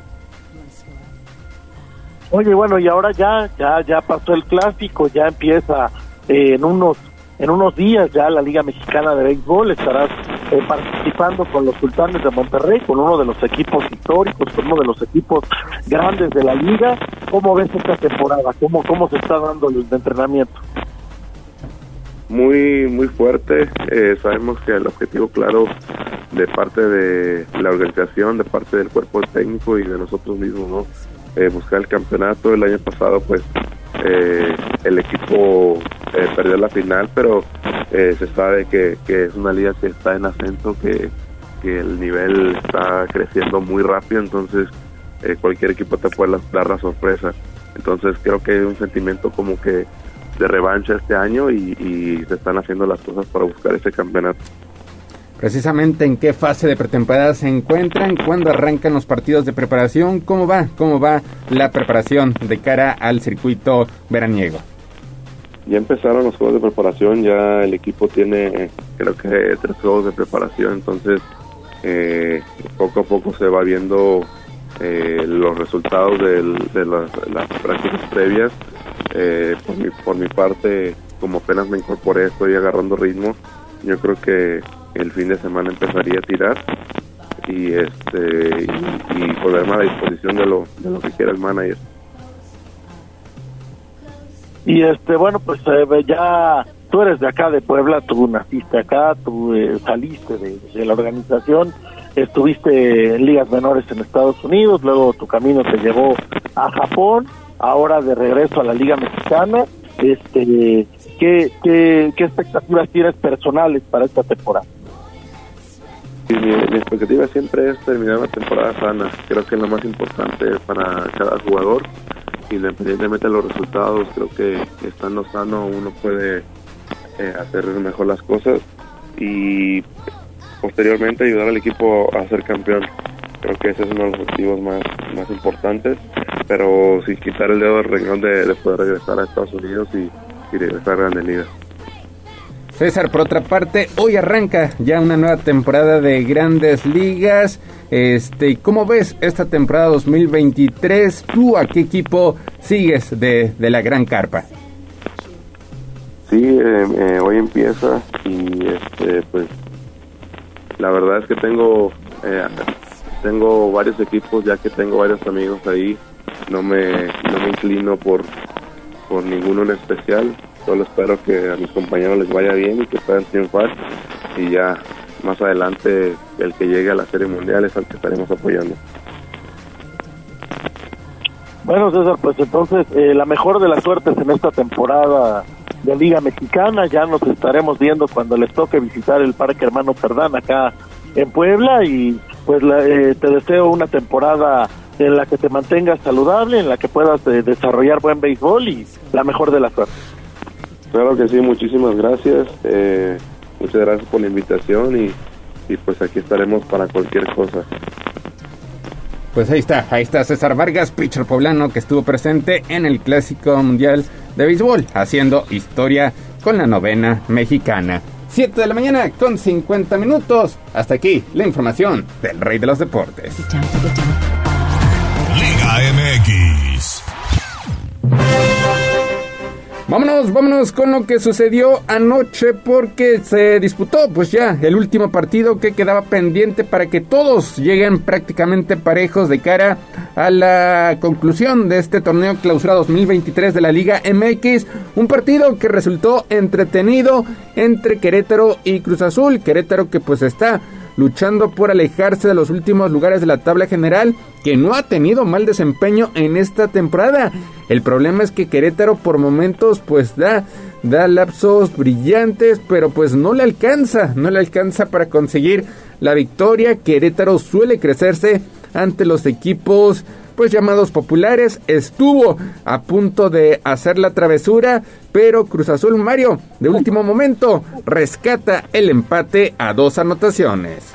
Y ayer Querétaro con chispazos de buen fútbol casi, casi le hace la travesura a Cruz Azul, pero pues al final el- la calidad de los jugadores del equipo capitalino rescata el empate en el minuto 89. Cruz Azul se salva de llevarse una derrota dolorosa que lo alejaba de, los puestos de, de calificación, de los puestos de repechaje. Querétaro que está urgido de puntos al estar en la parte baja de la tabla, al estar en zona de multas, pues entonces también eh, lo necesitaba. Al final un punto para cada quien, al final el equipo del Tuca pues rescata el partido, un partido que se supone que era para llevarse los tres puntos. Y Querétaro pues aprovechando la localía, repito, casi, le, le hace una sorpresa al Cruz Azul.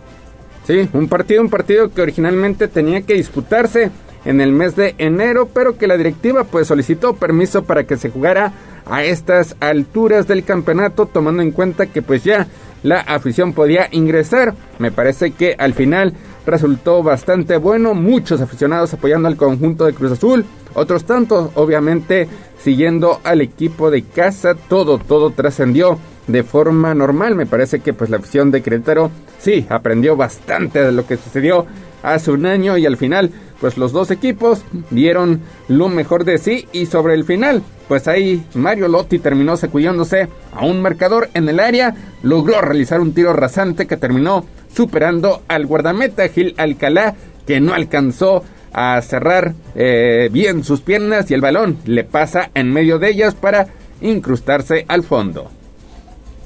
Pues sí, finalmente eh, con suerte este, Cruz Azul se, se salva y se lleva ese puntito de pues ahora veremos, veremos cómo le va al conjunto de Querétaro el próximo fin de semana que estará enfrentando al equipo de Pumas en lo que será la presentación de Antonio Mohamed al frente del conjunto Auriazul. Y por otra parte, Mario, el Puebla, el Puebla hoy eh, pues ya emprende el viaje hacia Ciudad Juárez para lo que será el duelo de este fin de semana enfrentando a los Bravos tratando de sacudirse pues esa derrota, esa derrota por marcador de 4-0 ante el conjunto del Atlas que pues lo alejó un poco de los primeros 8 lugares de la tabla general.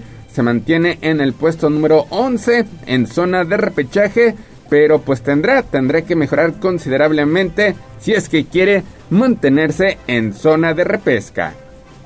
Sí, el Puebla necesita una victoria urgente, si no en este, es muy probable que se quede ya fuera de incluso del repechaje.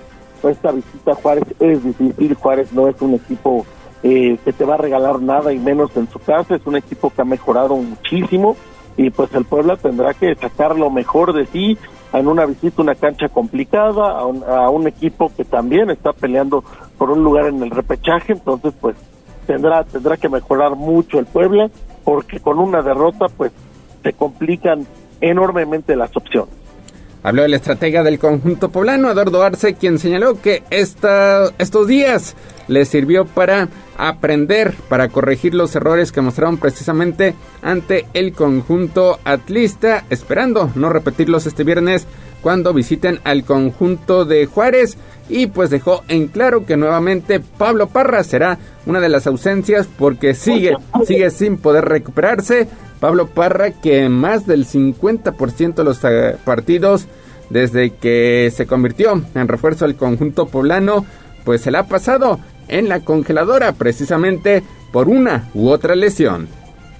Pues sí, lamentablemente no ha tenido una buena temporada, se la ha pasado lesionado, ha sido mucho el problema de las lesiones del Puebla, muchos jugadores han perdido partidos importantes por esta situación y el técnico pues desde el principio de la temporada prácticamente no ha podido contar o rara vez ha contado con plantel completo, entonces pues esperemos que se recuperen pronto para cerrar bien eh, el torneo, para cerrar el torneo de manera decorosa y repito, si no se traen los tres puntos de Juárez, las cosas se complican mucho. Pues ya mañana, ya mañana estaremos platicando la previa de este compromiso, todo, todo lo que antecede a este Puebla ante Ciudad Juárez, que repetimos será mañana viernes a partir de las 9 de la noche con 5 minutos. Y por otra parte, la selección mexicana estará en el lugar número 15 del ranking de la FIFA de acuerdo a los resultados obtenidos en la última fecha FIFA donde consiguió una victoria como visitante ante Surinam, la igualdad como local ante Jamaica, pues esta combinación permitirá que el combinado no cambie de sitio en comparación al que terminó luego del Mundial Qatar 2022. El equipo nacional ahora dirigido por Diego Coca tiene 1.634 unidades, por lo que se le localiza en los primeros 15 sitios del ranking. Sin embargo, pues no será la selección de CONCACAF mejor ubicada, ya que Estados Unidos seguirá por encima de México, acumulando Mario 1654 puntos que lo ubican en el puesto 13. Pues es de esperarse, ¿no? Digo, después de los últimos resultados, después de la muy mala actuación en el Mundial de Qatar, después de una muy mala participación también en la, en la clasificación al Mundial, después de perder la final de la Nations League el año pasado, perder la final de la Copa Oro, pues es normal que Estados Unidos esté arriba y es que lo está, o sea, lo está además en, desempeño, en, desarrollo, en todo. La selección mexicana se sigue hundiendo como este pues ya como un barco agujerado, no quieren resolver nada, no quieren arreglar nada, siguen con la necedad enferma de querer privilegiar el negocio y pues ahí está, ahí están los resultados y pues nos seguiremos hundiendo mientras las cosas sigan igual. Y se viene, se viene a continuación los partidos amistosos ante un partido amistoso ante Estados Unidos y después otro de carácter oficial a mediados de junio allá en Las Vegas por una de las semifinales de Liga de Naciones. Por cierto, Mario se menciona que Javier Hernández si llega recuperado pues sería sería una de las novedades de Diego Coca para ese duelo ante la selección de las Barras y las Estrellas.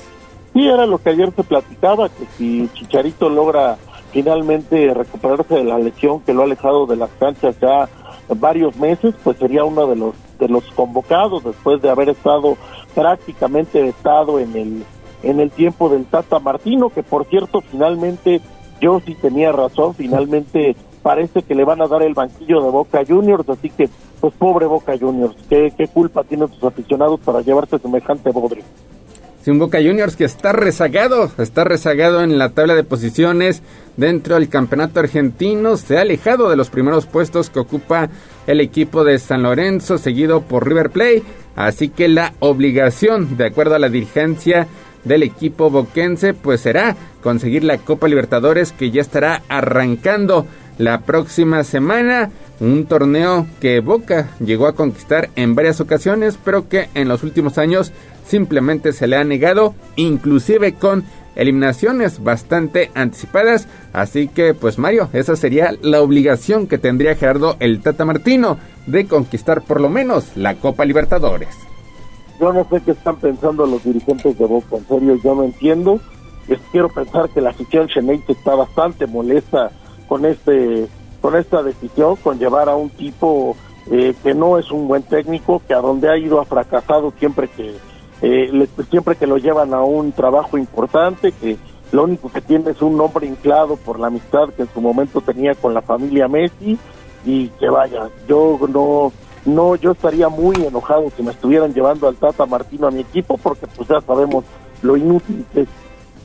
Sí, solamente, solamente puede presumir que le fue bien, por ejemplo, con Paraguay, pero en el ya lejano Mundial de Sudáfrica 2010 y por ahí con Atlanta consiguiendo el campeonato en la Major League Soccer. Y ya para rematar la información deportiva, pues la Asamblea de Dueños de la Liga MX, Mario tiene contemplado el 22 de mayo para designar al sucesor actual del presidente de la Federación Mexicana, John de Luisa, quien hace unas semanas pues presentó su renuncia como presidente de la federación y pues hasta ahora se han puesto en el radar a Juan Carlos Rodríguez, cercano a Grupo Televisa, y Miquel Arriola, el actual presidente de la Liga MX, como posibles candidatos al puesto que quedará vacante. Lo de Miquel Arriola sería una verdadera vergüenza, un tipo que fracasa como político y que fracasa ahorita en la Liga MX y todavía lo van a hacer presidente de la federación, madre de Dios.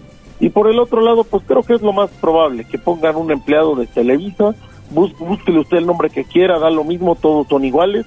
Ahí pondrán a un empleado que haga las órdenes de Emilio Carragallán, que todos sabemos que no es ningún secreto, desde hace muchos años heredó de su papá la capacidad de ser uno de los hombres más importantes del fútbol mexicano y pues por eso lo que se dice en los pasillos es que el que llegará será un empleado incondicional de Televisa como lo fue en su momento John de Luis. Pues estaremos, estaremos al pendiente próximo 22 de mayo, 8 de la mañana en punto. Mario, muchísimas gracias. Hasta aquí llegamos con la información deportiva. Gracias, Neto. Gracias al auditorio. Que tengan muy buen día. Mañana hablaremos de la previa del partido del Puebla, de, esta difícil salida a la frontera, de este difícil compromiso que tiene el equipo poblano y platicaremos de lo que viene el fin de semana. Que tengan muy buen día. Pues buenos días, Gallo, la información deportiva. Gracias, gracias, mi estimado Mario. Gracias, eh, Neto. Vamos a hacer una pausa y volvemos con más.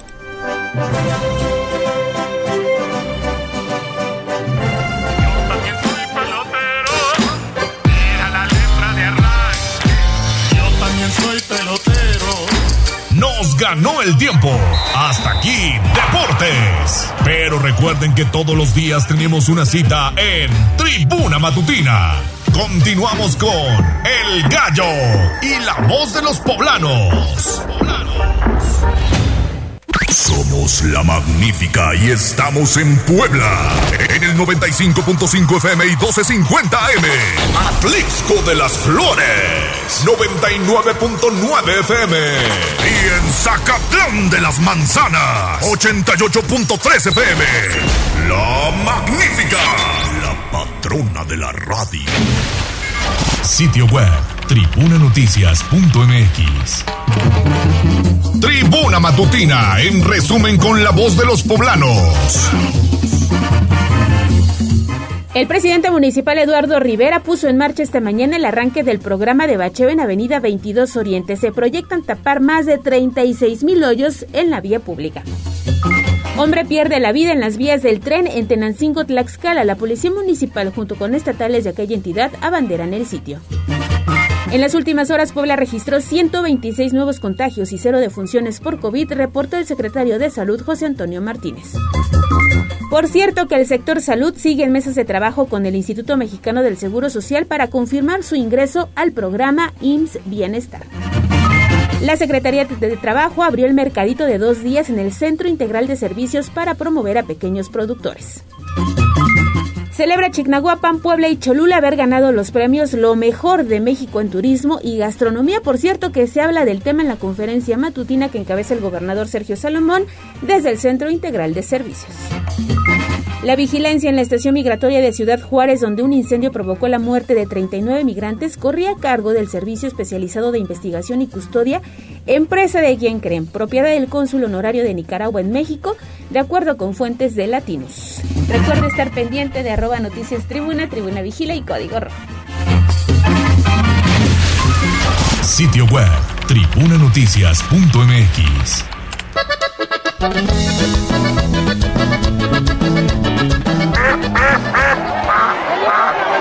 Se decreta un receso hasta que se restablezca el orden. No te hagas pato. Vamos con información de la política. En Tribuna Matutina. Bueno, estamos de vuelta en Tribuna Matutina, 8 de la mañana con 7 minutos. Hacemos enlace con el senador de la República, Alejandro Armenta. Senador, ¿cómo estás? Te saludamos con gusto hoy en jueves, pero con mucha información. ¿Cómo estás? Bienvenido. Leo, qué gusto saludarte, a Alex, a todos los que hacen posible Tribuna. Gracias por esta oportunidad de comunicación a tu audiencia, desde luego compartirles que ayer en el Senado de la República emitimos nuestro eh, sincero pésame por lo sucedido en Ciudad Juárez con los migrantes. Sin duda nos sumamos a la voz del presidente Andrés Manuel Obrador para que se aplique la ley, para que no haya impunidad y para que se castigue eh, a quienes resulten o resultaron responsables. Ayer mismo el presidente eh, dio a conocer en rueda de prensa por la tarde que hay ya eh, órdenes de aprehensión a quienes hasta este momento se consideran haber sido eh, responsables de este hecho lamentable. El, la libertad de tránsito y la libertad, el derecho de migrar, es un derecho que se exige a nuestros hermanos, eh, se exige para nuestros hermanos migrantes en la Unión Americana y lo mismo tenemos que hacer en territorio nacional. Y en otro sentido, Leo, Alex, comentarles que presenté eh, una, un capítulo más de la tesis doctoral por amor a Puebla en, en Puebla con respecto al litio para todos. Litio para todos significa que eh, lo que ya se logró con la nacionalización del litio, recuperar el litio en México, ahora tenemos que pensar que ese litio llegue a todos, no solo a la industria automotriz que atiende al 1% de la población en México y al 10% de la población mundial. Tenemos que pensar en las baterías de litio, en las celdas solares, en las sociedades de pozo de todo el país, de todo el estado de Puebla, para que paguen menos por el consumo de energía y puedan invertir en, por ejemplo, el aprovechamiento de agua para, o sea, puedan invertir los campesinos, los productores agrícolas, los ejidatarios en sistemas de riego eficientes, sistemas por goteo. Y también eh, el litio necesitamos que esté en baterías en celdas en las escuelas para que los padres de familia no tengan que pagar costoso costosos recibos de consumo de energía, lo mismo en las casas de salud, lo mismo en el transporte público. Para ello, como te lo había comentado a ti y a Alex, presenté una iniciativa de reforma para que el, eh, el poder público, el gobierno, los gobiernos puedan puedan eh, quedar como avales ante las empresas que desarrollarán, empresas poblanas, mexicanas, desarrollarán la producción de baterías de litio de mucho menos potencia que para un auto eléctrico que requiere una potencia y una capacidad de carga enorme para las casas, para los pozos, sistemas de riego, para los hospitales, las escuelas, las capacidades de las baterías de litio son mucho menores y las fotoceldas solares pueden ser utilizadas con ese con ese propósito, eh, Leonardo. Sin embargo, senador, regresando al tema de la tragedia de los migrantes, que bien lo comentabas, pues ayer ya se ha dado a conocer que hay ocho personas eh, detenidas implicadas en esta lamentable tragedia que sucede allá en Ciudad Juárez, Chihuahua, pero muchos, muchos de tus compañeros, incluso en el Senado, están tratando, lo más lamentable de la situación, politizar este tema e incluso ayer te fue muy difícil meter orden en el Pleno, ¿no? Bueno, yo respeto siempre la opinión de los compañeros y de las compañeras. Entiendo que se exalten, entiendo la molestia, entiendo que se indignen. Eh, lamento que no lo hayan hecho en el mismo sentido cuando se sucedió eh, la tragedia en, en Sonora, en la guardería de Sonora con niños mexicanos. Y lamento mucho que no hagan lo propio cuando, cuando migrantes mexicanos mueren encerrados en carros eh, o en contenedores en Estados Unidos. Eh, no es el mismo criterio con el que ellos actúan, pero la vida de una persona, sea mexicana o no, para nosotros tiene la misma importancia y tiene el mismo valor. Por eso exigimos a las autoridades que eh, apliquen la ley a quien sea. Y ese fue el comentario de nosotros y así lo planteamos. Con respecto a las conductas, cada, cada senador o senadora se expresa con libertad, yo así lo debo procurar. Y cuando alguien se excede con fundamento en el reglamento, soy el único, es decir, la presidencia, quien está al cargo, presidenta o presidente, es el único que puede eh, interrumpir al orador para para porque un senador le quiera hacer una pregunta. Durante la intervención de un senador, puede ser que un senador del Pleno le diga, oiga, presidente, ¿me permite hacerle una pregunta al orador? Bueno, en ese caso le digo al, orador, eh, orador, ¿me permite un momento? Voy a el, el senador o senadora tal desea hacerle una pregunta. Este fue el caso que la, pues la senadora Lili Pérez, quiero decirlo con mucho respeto, tal vez no ha estudiado el reglamento y pues pensó que yo la quería interrumpir y no, o que yo la quería, eh, eh, yo le quería eh, impedir que hablara, no, estaba aplicando el reglamento, pero yo la trato con mucho respeto, para mí es una dama y yo soy un caballero, aunque diga que lo que tiene de lo que tengo de caballero lo tiene ella de astronauta, yo la respeto mucho a ella y a todos, a todos y a todas. Ahí está el tema, senador. Oye, yo también quiero destacar que están llamando a comparecer a Francisco Arduño, quien es el titular del Instituto Nacional de Migración, y saber en tus recorridos por el interior del Estado, porque Puebla no es ajeno a este tema migratorio, ¿qué has encontrado? ¿Presentarás alguna iniciativa? ¿Harás algo en las zonas en donde pasa la bestia? Que es muy común que también los migrantes pues sufran ahí algunos accidentes o incluso se queden en calles de la capital. Los hemos visto pidiendo dinero en algunos cruceros. Sí, claro, hemos manifestado que el ejercicio del derecho pleno a la migración se tiene que aplicar y lo vamos a seguir señalando, lo vamos a seguir diciendo para nuestros hermanos que van a la Unión Americana y para cualquier hermano del mundo que transite en suelo mexicano. Con ese mismo rigor lo vamos a seguir haciendo. Esta es una tragedia que se debe de entender, se debe sancionar, se debe de castigar, pero politizarla pues solo refleja un interés electoral que no que no es correcto. Pero bueno, se respeta la opinión de cada quien, aunque no se comparta, ¿verdad? En ese sentido. Perfecto, senador, senador Alejandro Armenta, pues muchísimas gracias por estos minutos como siempre para Tribuna Matutina y seguimos pendiente de tus actividades, senador. Gracias, estoy en alejandroarmenta.com. Síganos, un abrazo, buen día. Buen día, senador, fuerte abrazo, hasta la próxima. 8.15, pausa y regresamos con más. Vamos a un corte comercial y regresamos en menos de lo que canta un gallo. Esta es la magnífica, la patrona de la radio.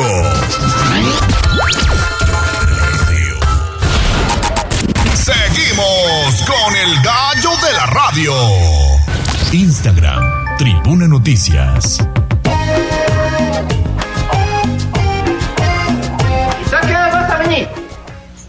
¿Yo? A la hora que se me dé mi regalada gana. Pero ni un minuto más tarde. Hay que ponerse enérgico. Reconocimiento, empoderamiento, capacidades y otros temas con Marisol Calva en Tribuna Matutina. Estamos de vuelta en Tribuna Matutina, 8.18 de la mañana, y es un gusto saludar como todos los jueves a nuestra querida Marisol Calva. Marisol, ¿cómo estás? Te saludo con muchísimo gusto. Hola, querido gallo, muy bien, muy contenta de estar contigo, esta vez vía telefónica, pero muy contenta de estar contigo y con todo el auditorio. Gracias, Marisol. Bueno, pues desafortunadamente sigue la violencia en contra de las mujeres. Hemos eh, dado cuenta en este espacio informativo de eh, probables feminicidios que se han registrado en las horas recientes y nos gustaría platicar contigo en torno a los eh, signos o señales que debemos tomar en cuenta al momento de que pues se ha incrementado la violencia en contra de las mujeres. ¿Qué nos pudieras comentar, Marisol, por favor? Así es, querido Leo, es muy importante señalar que hay una diferencia muy importante entre una muerte violenta de mujer y un feminicidio.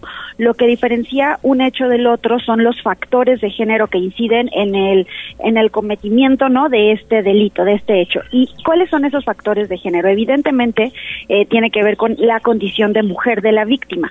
La CONAVIM eh, señala que para que un feminicidio sea considerado feminicidio debe haber, eh, por ejemplo, casos o señales de violencia sexual, de algún tipo de relación o vínculo sentimental o de eh, relación familiar o de algún tipo de conocimiento entre el victimario y la víctima, así como también pues que el cuerpo de esta víctima quedara expuesto una vez que ya se cometió el feminicidio.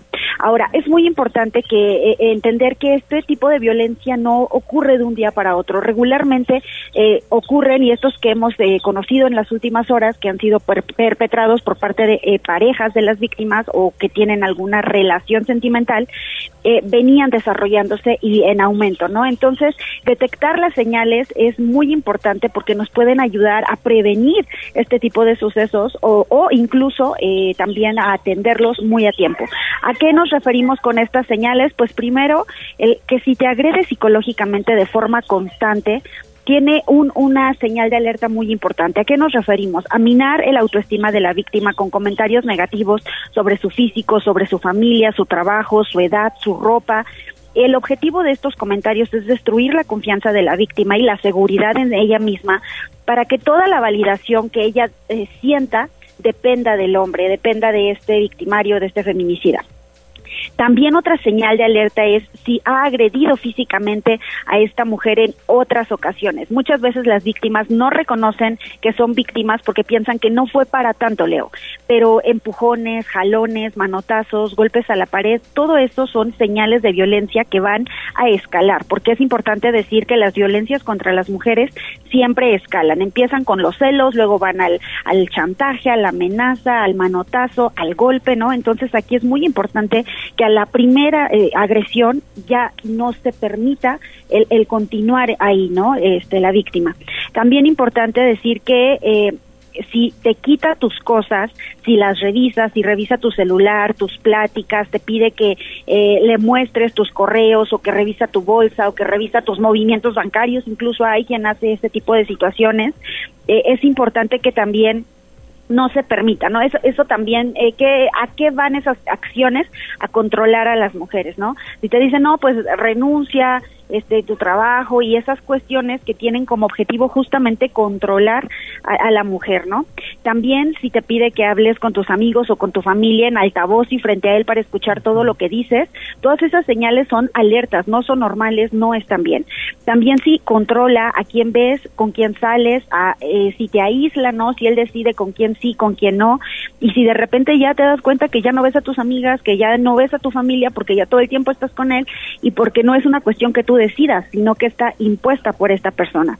También si te amenaza, ¿no? Si te dice que si le cuentas a alguien lo que está pasando te va a lastimar a ti o a tu familia, en el caso de que haya hijos a los hijos, o que él mismo se hará daño solo para manipular y controlar. También, y esto es muy importante, ante el incremento del uso de armas, Leo, si tiene un arma y te ha amenazado con ella o con usarla contra ti, esa es una, o sea, enorme señal de alerta.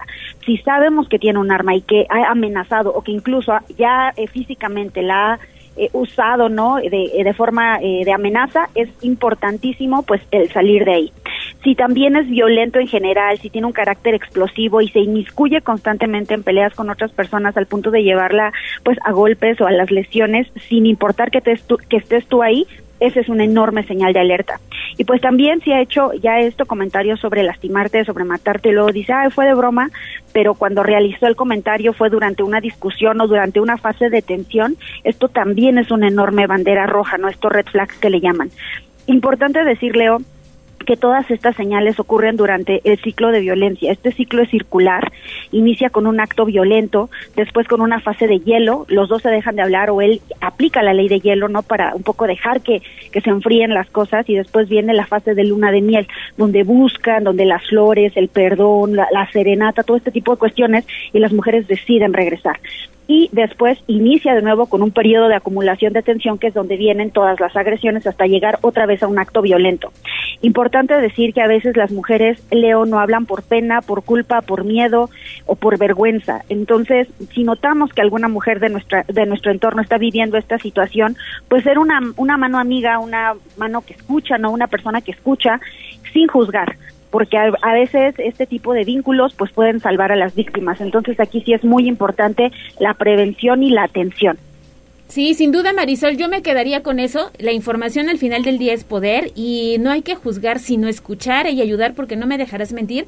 Todos en a lo mejor en nuestro círculo más cercano conocemos casos de violencia. Claro que se pudieron haber prevenido, ¿eh? pero que por pena pues no se comentaron con la familia, no se comentaron con los amigos y demás. Y también quisiera hacer hincapié en eh, el tema de, de los eh, recientes casos de feminicidio en Puebla, Marisol, porque en algunos hechos ha sido precisamente la pareja la responsable, pero quienes sí. han acudido a las autoridades a levantar la denuncia han estado presentes sí. en marchas y han estado ahí como, ay, no, pues soy inocente, ¿no?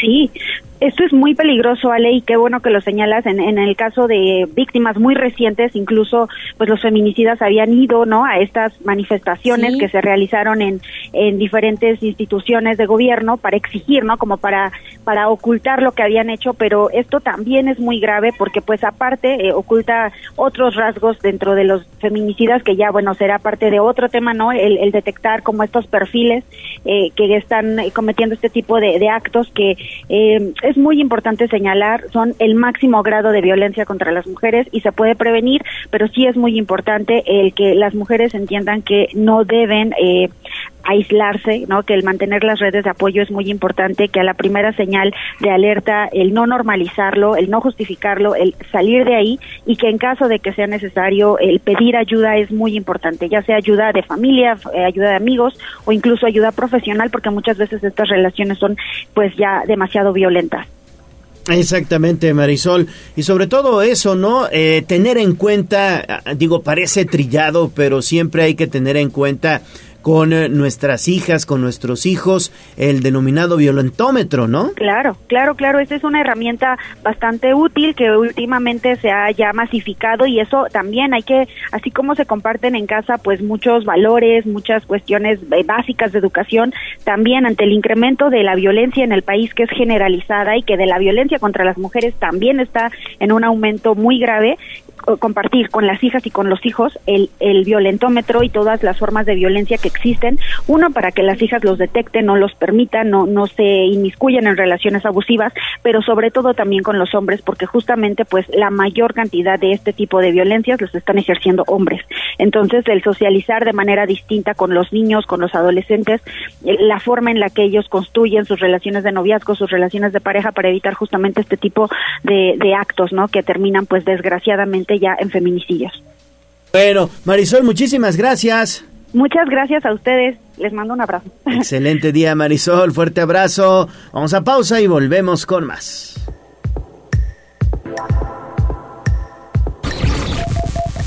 Vamos a un corte comercial y regresamos en menos de lo que canta un gallo.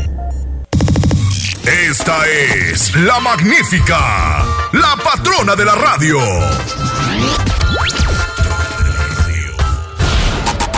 Seguimos con el gallo de la radio. Sitio web, tribunanoticias.mx.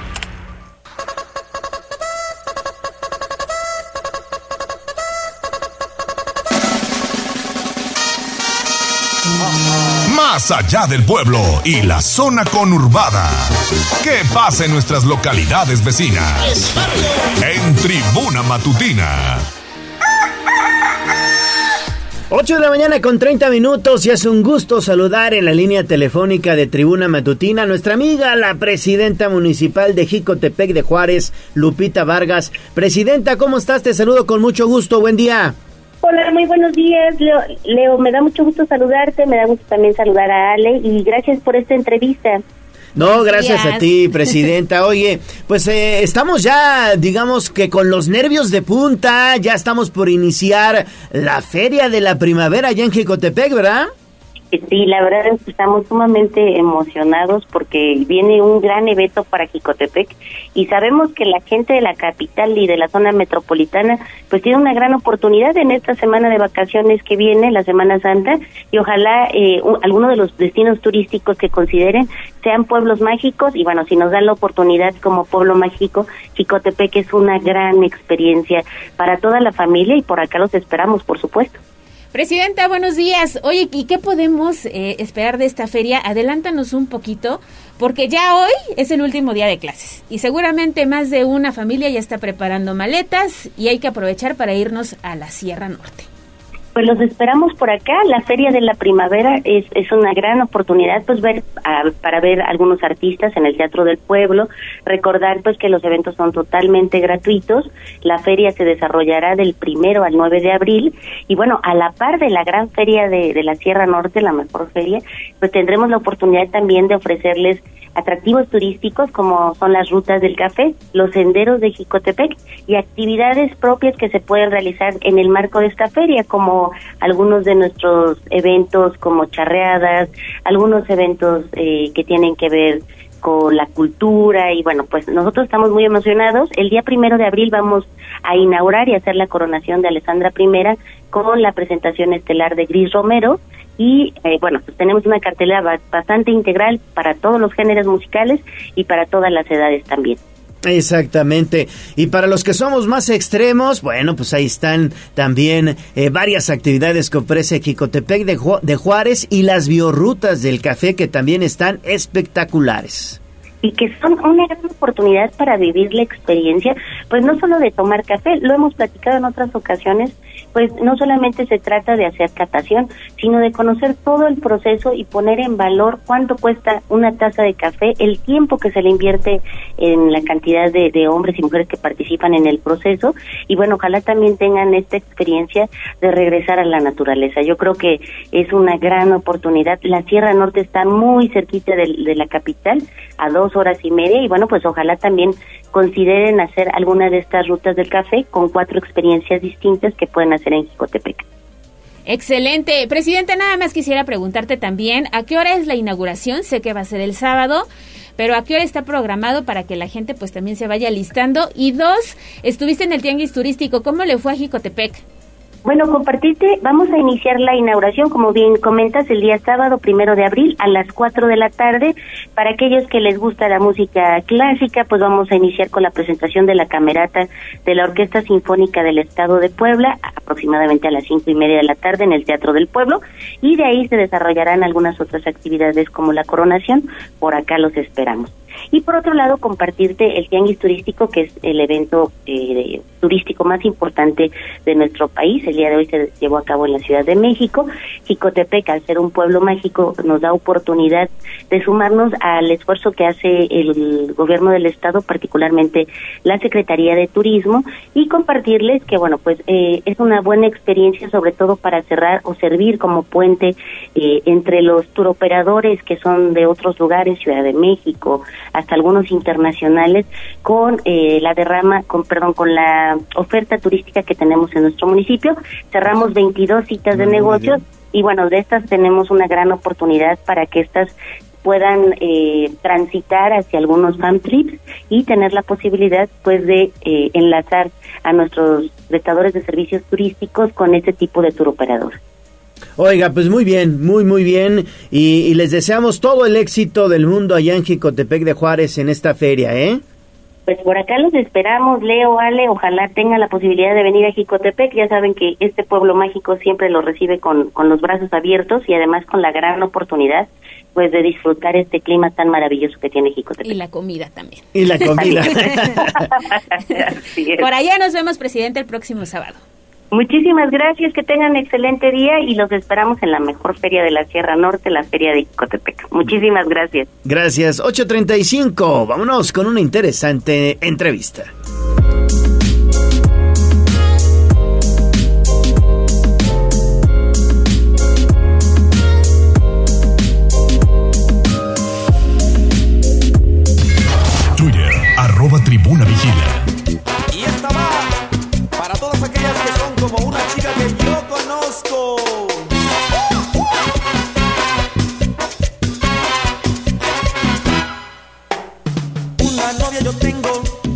Linda y traviesa, pero tiene un defecto, es niña fresa, es niña fresa.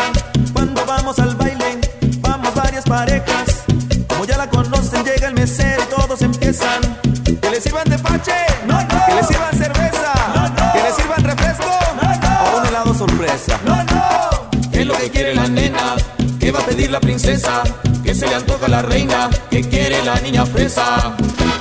Oh, un banana split, en buena onda, ¿no? ¿Qué les dije?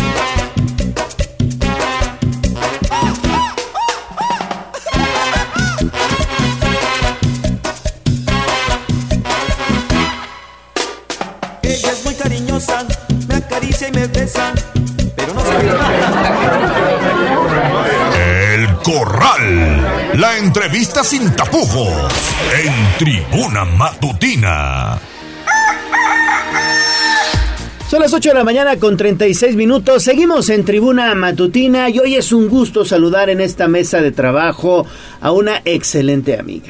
Gracias, amigo. Mi querido. estimada Cari, Karina Romero Alcalá, hoy secretaria de Igualdad Sustantiva de Género en el Ayuntamiento de Puebla, pero más que nada es amiga de nosotros y qué bueno que estés en Mujer Portavoz, porque hoy eres nuestra Mujer Portavoz. ya hasta me puse nerviosa. Muy buenos días. Sí, ¿qué tal la presentación? amigo. Sí, ya, ya hasta sentí bonita. amigo. Voy a venir más seguido. Gracias por la presentación. Oye, pues platícanos un poquito de tu trayectoria, quién es Karina Romero Alcalá, qué ha hecho, qué estudiaste, dónde has estado. Platícanos un poquito de tu historia. Pues, ¿quién es Karina Romero? Pues una mujer, yo digo joven, ¿no? Así es, Sí, bueno, sí, sí, todavía. claro, claro. Este, un- mamá de Constanza. Constanza tiene cinco años. Estudié en la UDLA. Bueno, estudié en el Oriente. La verdad es que a mí me encanta decir que estudié en el Oriente porque estuve 12 años en el Oriente. Y siempre fui la jefa de grupo, fui la primera presidenta de la sociedad de alumnos, traía la política en la Mm, sangre. Sí. Y pues ya de ahí me fui a estudiar administración y negocios a la UDLA. Y la verdad es que también eh, extraordinarias escuelas en las que mis papás, pues la verdad es que gracias a ellos estudié ahí. Y sí te puedo decir que son escuelas en donde efectivamente me educaron con muchos valores. Y es muy importante eso porque pues hoy en día hay dos lugares donde tú aprendes muchas cosas. Uno, en tu casa, por supuesto, ¿no? O sea, tus papás donde te enseñan. Claro. Pues tengo a los mejores maestros, tanto a mi mamá como a mi papá. Eh, mi mamá la dura, mi papá el blandito, el que te consiente, el que hasta la fecha todos los días te dice te amo todos los días y que te vaya bien. Y mi mamá, y esto, y, y, y trabaja bien, y ya sabes, o sea, como la parte de mediana.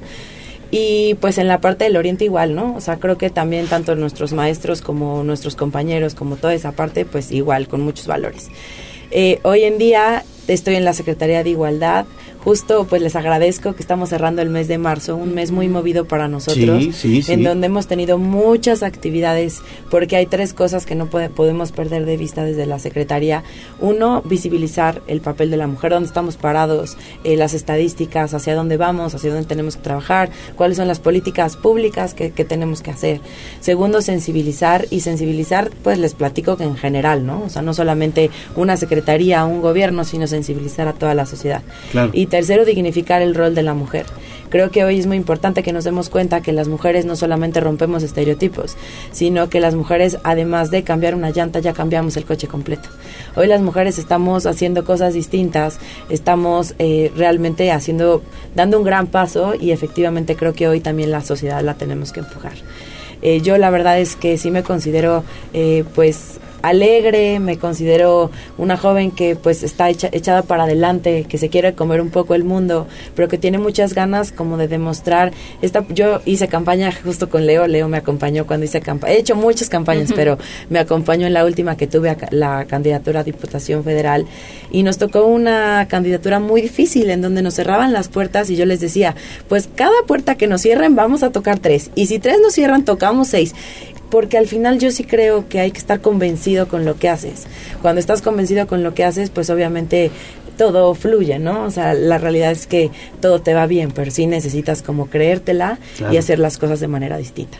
¿Y qué viene para Karina Romero Alcalá en un futuro? Y saber, bueno, cuáles son los retos que ves en la Secretaría que hoy encabezas, porque es de contrastes, ¿no? Hay zonas con mucha marginación, con mujeres en extrema pobreza, y cómo jalar a esas mujeres hacia, pues, otra realidad, ¿no? Que tal vez tenemos en la ciudad. Híjole, mi secretaría tiene muchos retos, muchísimos retos. Una, yo creo que el más importante es el tema de combatir la violencia hacia las mujeres. Desafortunadamente, siete de cada diez mujeres sufren violencia en alguna de las manifestaciones, ya sea sexual, física, psicológica, eh, económica, patrimonial, vicaria etcétera. Entonces, creo que eso es lo más importante y yo lo he comentado muchas veces, la causa de las mujeres no tiene colores. No solamente depende de mí, de mi secretaría este tema, sino de un tema transversal en el que todas las secretarías forman parte y que al final todas tenemos que poner un granito de arena. En este sentido, nosotros estamos trabajando muy de la mano con el DIF y con la Secretaría de Seguridad Ciudadana para poderlo hacer y para poder disminuir los altos índices de violencia que, que existen actualmente. Segundo, también el tema del acoso. Creo que también en los espacios públicos, sobre todo en el transporte, incluso hasta en los gimnasios, en las escuelas, en todos los espacios públicos, una de cada calle. tres mujeres sufre, sufre acoso. Entonces, ahí estamos también teniendo pues muchas acciones afirmativas, por ejemplo, capacitando y sensibilizando a los transportistas. Teni- vamos a arrancar en abril, en mayo, un y que se los vamos a traer también para que la gente sepa, porque a veces los programas que hacemos Sí. no los conoce la gente porque no los difundimos, Claro. ¿no? Entonces, por ejemplo, vamos a tener talleres de realidad virtual para prevenir el acoso en los espacios públicos y donde queremos que jóvenes y mujeres sobre todo participen en, estas acciones. Incluso ya tenemos a jóvenes universitarias que van a ser nuestras madrinas para que participen en, en estas acciones. Por ejemplo, el día de ayer yo tengo también a todos los grupos que diríamos minoritarios, por ejemplo, el LGBT y etcétera, algunos otros. Entonces, ayer junto con algunas escuelas estamos logrando que tengan asesorías legales, sobre todo porque sufren mucha discriminación. Entonces, que también ellos se sientan respaldados con acciones que nosotros podamos tener desde la Secretaría y que podamos nosotros abarcar pues a todos los grupos, a toda la sociedad y pues sobre todo también a las mujeres. Todavía el tema de la igualdad pues ustedes lo saben mejor que yo, o si no es que lo sabemos igual, y la realidad es que todavía tenemos que seguir abriendo brechas. Y pues tan solo decirles, ¿no? Por ejemplo, en, en el tema de propiedad o, o de, o, de que las mujeres tengan esos espacios públicos en la toma de decisiones, estamos muy rezagados todavía. Tan solo el 99% de, de las propiedades lo concentran los hombres y las mujeres somos más, una, y dos, eh, no significa que trabajemos menos, a veces trabajamos más, pero todavía sigue habiendo toda esta brecha de desigualdades. Pues trabajas mucho, trabajas mucho, pero también te encanta la política. ¿Qué viene? ¿Qué viene? la sangre. ¿Qué viene para ti? Pues mira, este, miren amigos, la verdad es que yo creo que en la política hay que también disfrutar el ahora, hay que entregar buenas cuentas, buenos resultados. Efectivamente me encanta lo que hago, me apasiona lo que hago y, y creo que la mejor carta de presentación, y eso me lo enseñaron en casa, es tu trabajo. Entonces hay que entregar resultados, hay que trabajar todos los días, hay que hacerlo siempre con una sonrisa, no importa lo que te pase, hay que tratar de, de, verle el lado, el lado bueno a la vida. Siempre cada uno de nosotros y cada una de nosotras sobre todo tiene una historia detrás. Lo importante es ver cómo de esa historia puedes lograr grandes resultados. Entonces yo voy a estar muy atenta a lo que mi, mi partido me encomiende, siempre he sido una mujer disciplinada, así nos enseñaron en la escuela que traigo y, creo que voy a estar lista para lo que venga, en, en la trinchera en la que esté, seguir ayudando desde donde esté. El tema de las mujeres es un tema que también lo he abanderado, que la causa la he tomado y que, y que las vidas que pueda cambiar y las familias que yo pueda ayudar, pues lo voy a hacer con muchísimo gusto. Excelente. Y yo quisiera preguntarte, Karina, ¿cómo le hace Karina Romero para conjugar su faceta de mamá. Una sí, claro, claro. Por ahí me dijeron que mucho fitness, mucho ejercicio se Hoy a las 6 de la mañana estaba haciendo box. y el trabajo.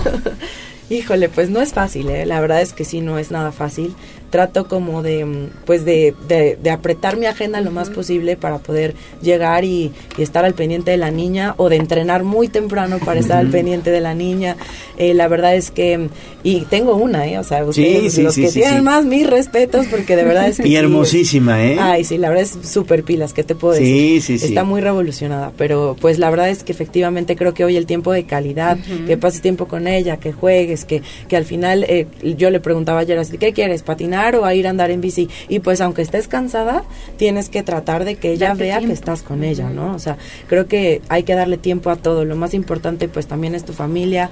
Mi hija tiene cinco años, o sea, y cuando ves se te va, ¿no? O sea, mi, mi papá me decía antier, es que ustedes son unos malagradecidos porque no nos están hablando todos los días a mi papá. y tienes, papi, perdóname, es que la verdad es que estoy este, en la oficina, es que no importa, cinco minutos, escríbeme y para saber que estamos bien. Y sí es cierto, o sea, y hoy pues yo ya tengo tengo 36 años, este, mi hermano igual tiene 33 y, y pues nunca vamos a dejar de ser los, los hijos de nuestros papás, ¿no? Y siempre van a estar preocupados por nosotros y yo hoy que tengo la posibilidad de que mi hija está chiquita, creo que pues ahí es donde la tengo que aprovechar, este, me tengo que, yo soy muy de, efectivamente de ejercicio y todo, y yo soy feliz y disfruto subirme a la resbaladilla, lo bueno que estoy chiquita, yo, o sea, que todas partes, entonces me subo, o sea, la verdad es que a todo, a todo le entro, o sea, no tengo como ningún problema. Qué bueno, qué bueno. Pues eh, Cari, Karina Romero Alcalá, hoy secretaria de Igualdad Sustantiva de Género, que sigan los éxitos y vamos a estar muy, muy pendiente de tus actividades. Gracias por venir a Tribuna Matutina hoy. No, muchas gracias a ustedes, que también sigan los éxitos. Yo los escucho y la verdad es que disfruto mucho de todo lo que nos comentan, de todo lo que hacen y pues la verdad qué bueno tener amigos como ustedes que sean tan exitosos. Gracias. gracias digo ya también ¿eh? nos sonrojamos. muchas gracias. Gracias, Cari. Que tengas un excelente día. Gracias, igualmente. Muy bien, pues 8 de la mañana con 46 minutos. Vamos a hacer una pausa regresamos ya a la recta final de Tribuna Matutina. Volvemos. Vamos a un corte comercial y regresamos en menos de lo que canta un gallo. Esta es la magnífica, la patrona de la radio.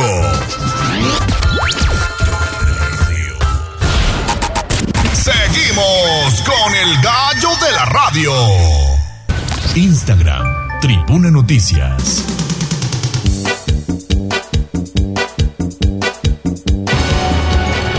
Sobre la tarima, espectáculos, chismes y mucho más. En Tribuna Matutina. Faltan 10 minutos para las 9 de la mañana y ya está con nosotros mi estimado Peter, Pedro Jiménez. Mi estimado Pedro, ¿cómo estás? Muy Te saludo bien. con muchísimo Muchas gusto. gracias, igualmente. Ya es viernes chiquito, ya se acerca el fin de semana. Es jueves. Ya huele a fin de semana descanso, amigos. Y pues ya que mejor que también ya viene Semana Santa. Sí, ya, prácticamente. Mira, para, para las escuelas, hoy es el último día de clases. Mañana, mañana es consejo técnico. Prácticamente hoy inician las vacaciones y se van Sí. dos semanas, ¿eh? Qué Dos rico. semanas. ¿Quién fuera como ellos? Imagínate otra Sí, vez, sí, irte de vacaciones a la playita. O Qué a donde envidia, ¿eh? estar en tu casa. Qué ¿no? O sea, envidia. Pero bueno, Pero ni modo, ¿qué tenemos, hermano? Pues mira, para no perder este la costumbre de por lo menos una vez al mes hablar de Shakira, el día de ayer publicó una foto en su Instagram en la que pues su descripción dejó como mucho mucho que pensar, no sabemos si va a ser una nueva canción, un nuevo Sí. video, no se espe- esperamos muchas cosas. Y es que en la fotografía en la que precisamente sale ella de frente, eh, tiene por unas de luz para- dividida la cara, de un rostro le da la sombra, del otro le da la luz. Y la descripción fue solo, simple y sencillamente, chiaroscuro. Así, chiaroscuro. Entonces todo el Claroscuro. mundo, ajá. Ajá. Todo el mundo dice, ¿por qué no habrá querido usar el claroscuro? ¿Será por referencia a este a la nueva pareja de Piqué? ¿Por qué el apellido? Ahora que se no, no, no, o sea, las redes ayer se volvieron pero andan descifrando, ya sabes que salen científicos, agentes secretos, todo el mundo está descifrando qué significa ese mensaje, si es nueva canción, si es nuevo video, quién sabe. Pero de que pues a todo mundo le, le, le voló la cabeza, le voló la cabeza. Y es que pues ya van cuatro canciones dedicadas para, entonces no sabemos si va a haber quinto malo o no. Te digo, bueno. te digo que es la nueva Paquita, la del barrio, y no me crees. Es te digo. Yo creo que sí. Ya encontró la fórmula, ¿no? Es correcto. Ya encontró la fórmula. correcto. Digo, todo eso es eh, parte del show, como se dice en los medios de Así comunicación. Eh, ella sabe que eso le genera mucho dinero y ya encontró la fórmula. Ahora solo espero que sea una baladita. Digo, ya nos dio como el reggaetoncito, ya nos dio la de para bailar. Ahora pues yo creo que una baladita, algo tra- de esas que te. ¡Ah! Pásame las galletas de para cortarme las venas, ¿no? Sí, Tal sí, sí. De esa, pero pues hasta que ella no dé otra declaración, pues solamente se quedó en la foto utilizando el, el apellido de ella. Entonces. Pues quién sabe qué pasará. A ver, esperemos sus próximas declaraciones. Igual si ya viene quinta canción, quinto video, quién No sabe. hay quinto malo, mi Es estimado correcto, Pedro. es correcto. Quien también pues anda ahí, eh, pues ya definitivamente diciendo ya no voy a hablar de mi relación, es Edwin Cass, vocalista de Grupo Firme. Este, recordemos que andaba ahí también teniendo problemas y tratando de recuperar su relación con su ex esposa de ahí Y él ya declaró de plano, ¿saben qué? Pues sí estoy haciendo mi lucha, pero yo creo que ya no lo voy a hacer público porque lejos siento que eso de ayudarme me está perjudicando y pues también siento que no está ayudando a mi relación, a mi recuperación de la relación con, con Anaí. Entonces pues dijo que esta es la última entrevista que doy, fue precisamente terminando de una presentación. Dijo, ya no voy a dar más declaraciones y me van a preguntar que sea por mi música o por mi vida, pero ya de mi relación no voy a decir nada. Y pues yo creo que hasta cierto punto está bien. Digo, eh, está padre que haga pues el intento por recuperar su, su relación, pero pues también si lo hace público, pues también yo creo que como pues su pareja dirás, lo haces porque realmente quieres estar conmigo, o lo haces por publicidad, o lo haces por tu público, o sea, ¿cuál es el trasfondo? Entonces yo creo que los trapitos sucios se lavan en casa, entonces si hay algún tema, pues yo creo que mejor entre ellos. Y pues también es- eh, recordemos que están en, en víspera de su tercer hijo, entonces... Ya el tercero, ¿verdad? Sí. Por lo menos se van a seguir viendo. Sí, sí, sí, sí, eso sí. Toda la vida, les guste o no les guste. ¿eh? Así es. Y pues él no ha, ella no ha dado ninguna otra declaración más después de su viaje por las Europas, no ha dado otro tipo de declaración. Ella pues sí se ha mantenido muy hermética en esa parte. Todo lo hemos conocido, lo hemos este sabido por él, entonces ya dijo, sabes que pues hasta aquí. Ya si surge otra cosa, ya si hay una separación definitiva, ya si no se puede hacer nada, bueno, lo sabrán en su momento, pero de momento pues ya detalles ya no habrá. Entonces, pues, ni modo. Ya se nos acabó ahí esa parte de, del show. Del show, claro. Así es. Y pues fíjate que eh, Mariana Rodríguez, quien es esposa de Samuel García, el gobernador del estado de Nuevo León, está, ella tiene una fundación que se llama ella también, ¿no? Nuevo León. Así es, sí, es modelo, es influencer. Mamá, acaba de ser mamá también. También fue muy, al principio fue muy duramente criticada, pues por toda la... La, la, este, la parafernalia, ¿no? Exactamente, que pues fue todo el, el show de ella. Pero pues ahorita con la fundación que se llama Mano Nuevo León, eh, pues anunció a través de, sus redes la adopción de un pequeño que se llama Lalo, eh, que pues estaba precisamente en, lista de espera de ser adoptado, porque el niño tiene cáncer. Entonces, pues muchas familias pues no se animaban por el tema. Sí, por el tema del padecimiento, ¿no? Así es. Y entonces el día de ayer anunció que pues ya precisamente hubo una familia que se animó y pues fue muy emotivo. No compartió videos de, porque pues dice que es algo un, tema muy delicado y privado, pero pues ella se dedicó a dar la crónica en sus historias y decir, ¿saben qué? Chavacanos, pues ya, ya, ya se animaron, etcétera. Y pues entre lágrimas, pues ya, lo platicó. Eh, yo tengo ahí un como un temita también. ¿Dudas? Sí, digo. ¿Se te hizo falso el tema? Pues no sé, o sea, no, no dudo de la veracidad de sus palabras y del sentimiento y todo. Digo, a final de cuentas, qué padre, qué bonito que ese niño tenga una oportunidad, ¿no? De tener una familia. Pero no sé, presiento que como que de ahí nos estamos agarrando para, ¿no? Claro, que no se utilice esa situación como para... Eh, sí, sí, sí, cualquier es que, otra cosa. Ay, es que piensas mal y dices, ¿quieres ganar seguidores? ¿Quieres ganar algo, no? Y es que fue a través de la red social de ella, o sea, no fue de, la fundación. Ah, y, ni tampoco del DIF en este caso, ¿no? Exactamente. Entonces, pues sí es como eh, eh, eh, ¿qué está pasando ahí, no? Pero al final de cuentas, digo, bueno, pues ya, ya lo hizo. Eh, ah, muchas felicidades al pequeñito, ya tiene una nueva familia, entonces no queda más que pues que le vaya bien y pues esperemos que la, felicitación pues haya sido real. Sincera. Ajá, exactamente. Sincera. Para pues gusto de todos. Digo, a final de cuentas pues ella ahorita es mami, entonces está yo creo que en, con ese sentimiento de pues todo por mi peque, ¿no? Entonces pues sí y ya. Pero bueno. Y por último, hablando de peques, este, pues con la noticia de ayer de que eh, Carlos Rivera y de Cintia Rodríguez ah, van a anunciar a su a su bebé, pues ya les llevar, les llovieron la de regalos. Al pequeño león. Al pequeño león. Ya le llegaron muchos regalos desde un cuadro este con el dibujito de, un león, este peluches en forma de león, un, en lugar de un caballito de madera, es un caballo, es un león de madera para que pues el ah, fíjate.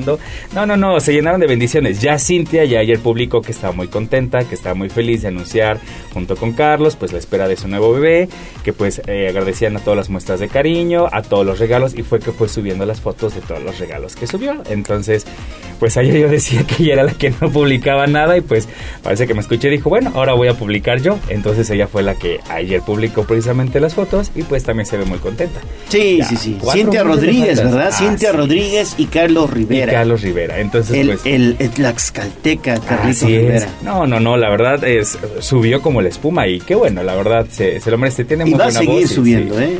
Va a seguir. Es un chavo muy talentoso. Bastante. Muy talentoso de lo poco que queda hoy en México, ¿eh? Del poco talento que queda hoy en México es Carlos Rivera. Y sobre todo que se sabe que se debe a sus fans y nunca he escuchado un desplante. No, nada, nada, Entonces, pues, que siga. Pues muchas felicidades también para ellos, que seguramente nos están escuchando. es correcto. y pues así, el chismecito del jueves, amigo. Gracias, mi estimado Pedro. que tengas un excelente día. Ustedes ¿eh? también, muchas gracias. Nos vamos. Gracias a Aura Mones en la operación técnica, Abraham Merino en la producción. Anduvo ahí movido, Abraham. Jazz Guevara, siempre atento a las redes sociales. Se despide de ustedes su amigo Leonardo Torije, el gallo de la radio. Pasen un excelente jueves. Adiós. Adiós. Aquí terminamos Tribuna Matutina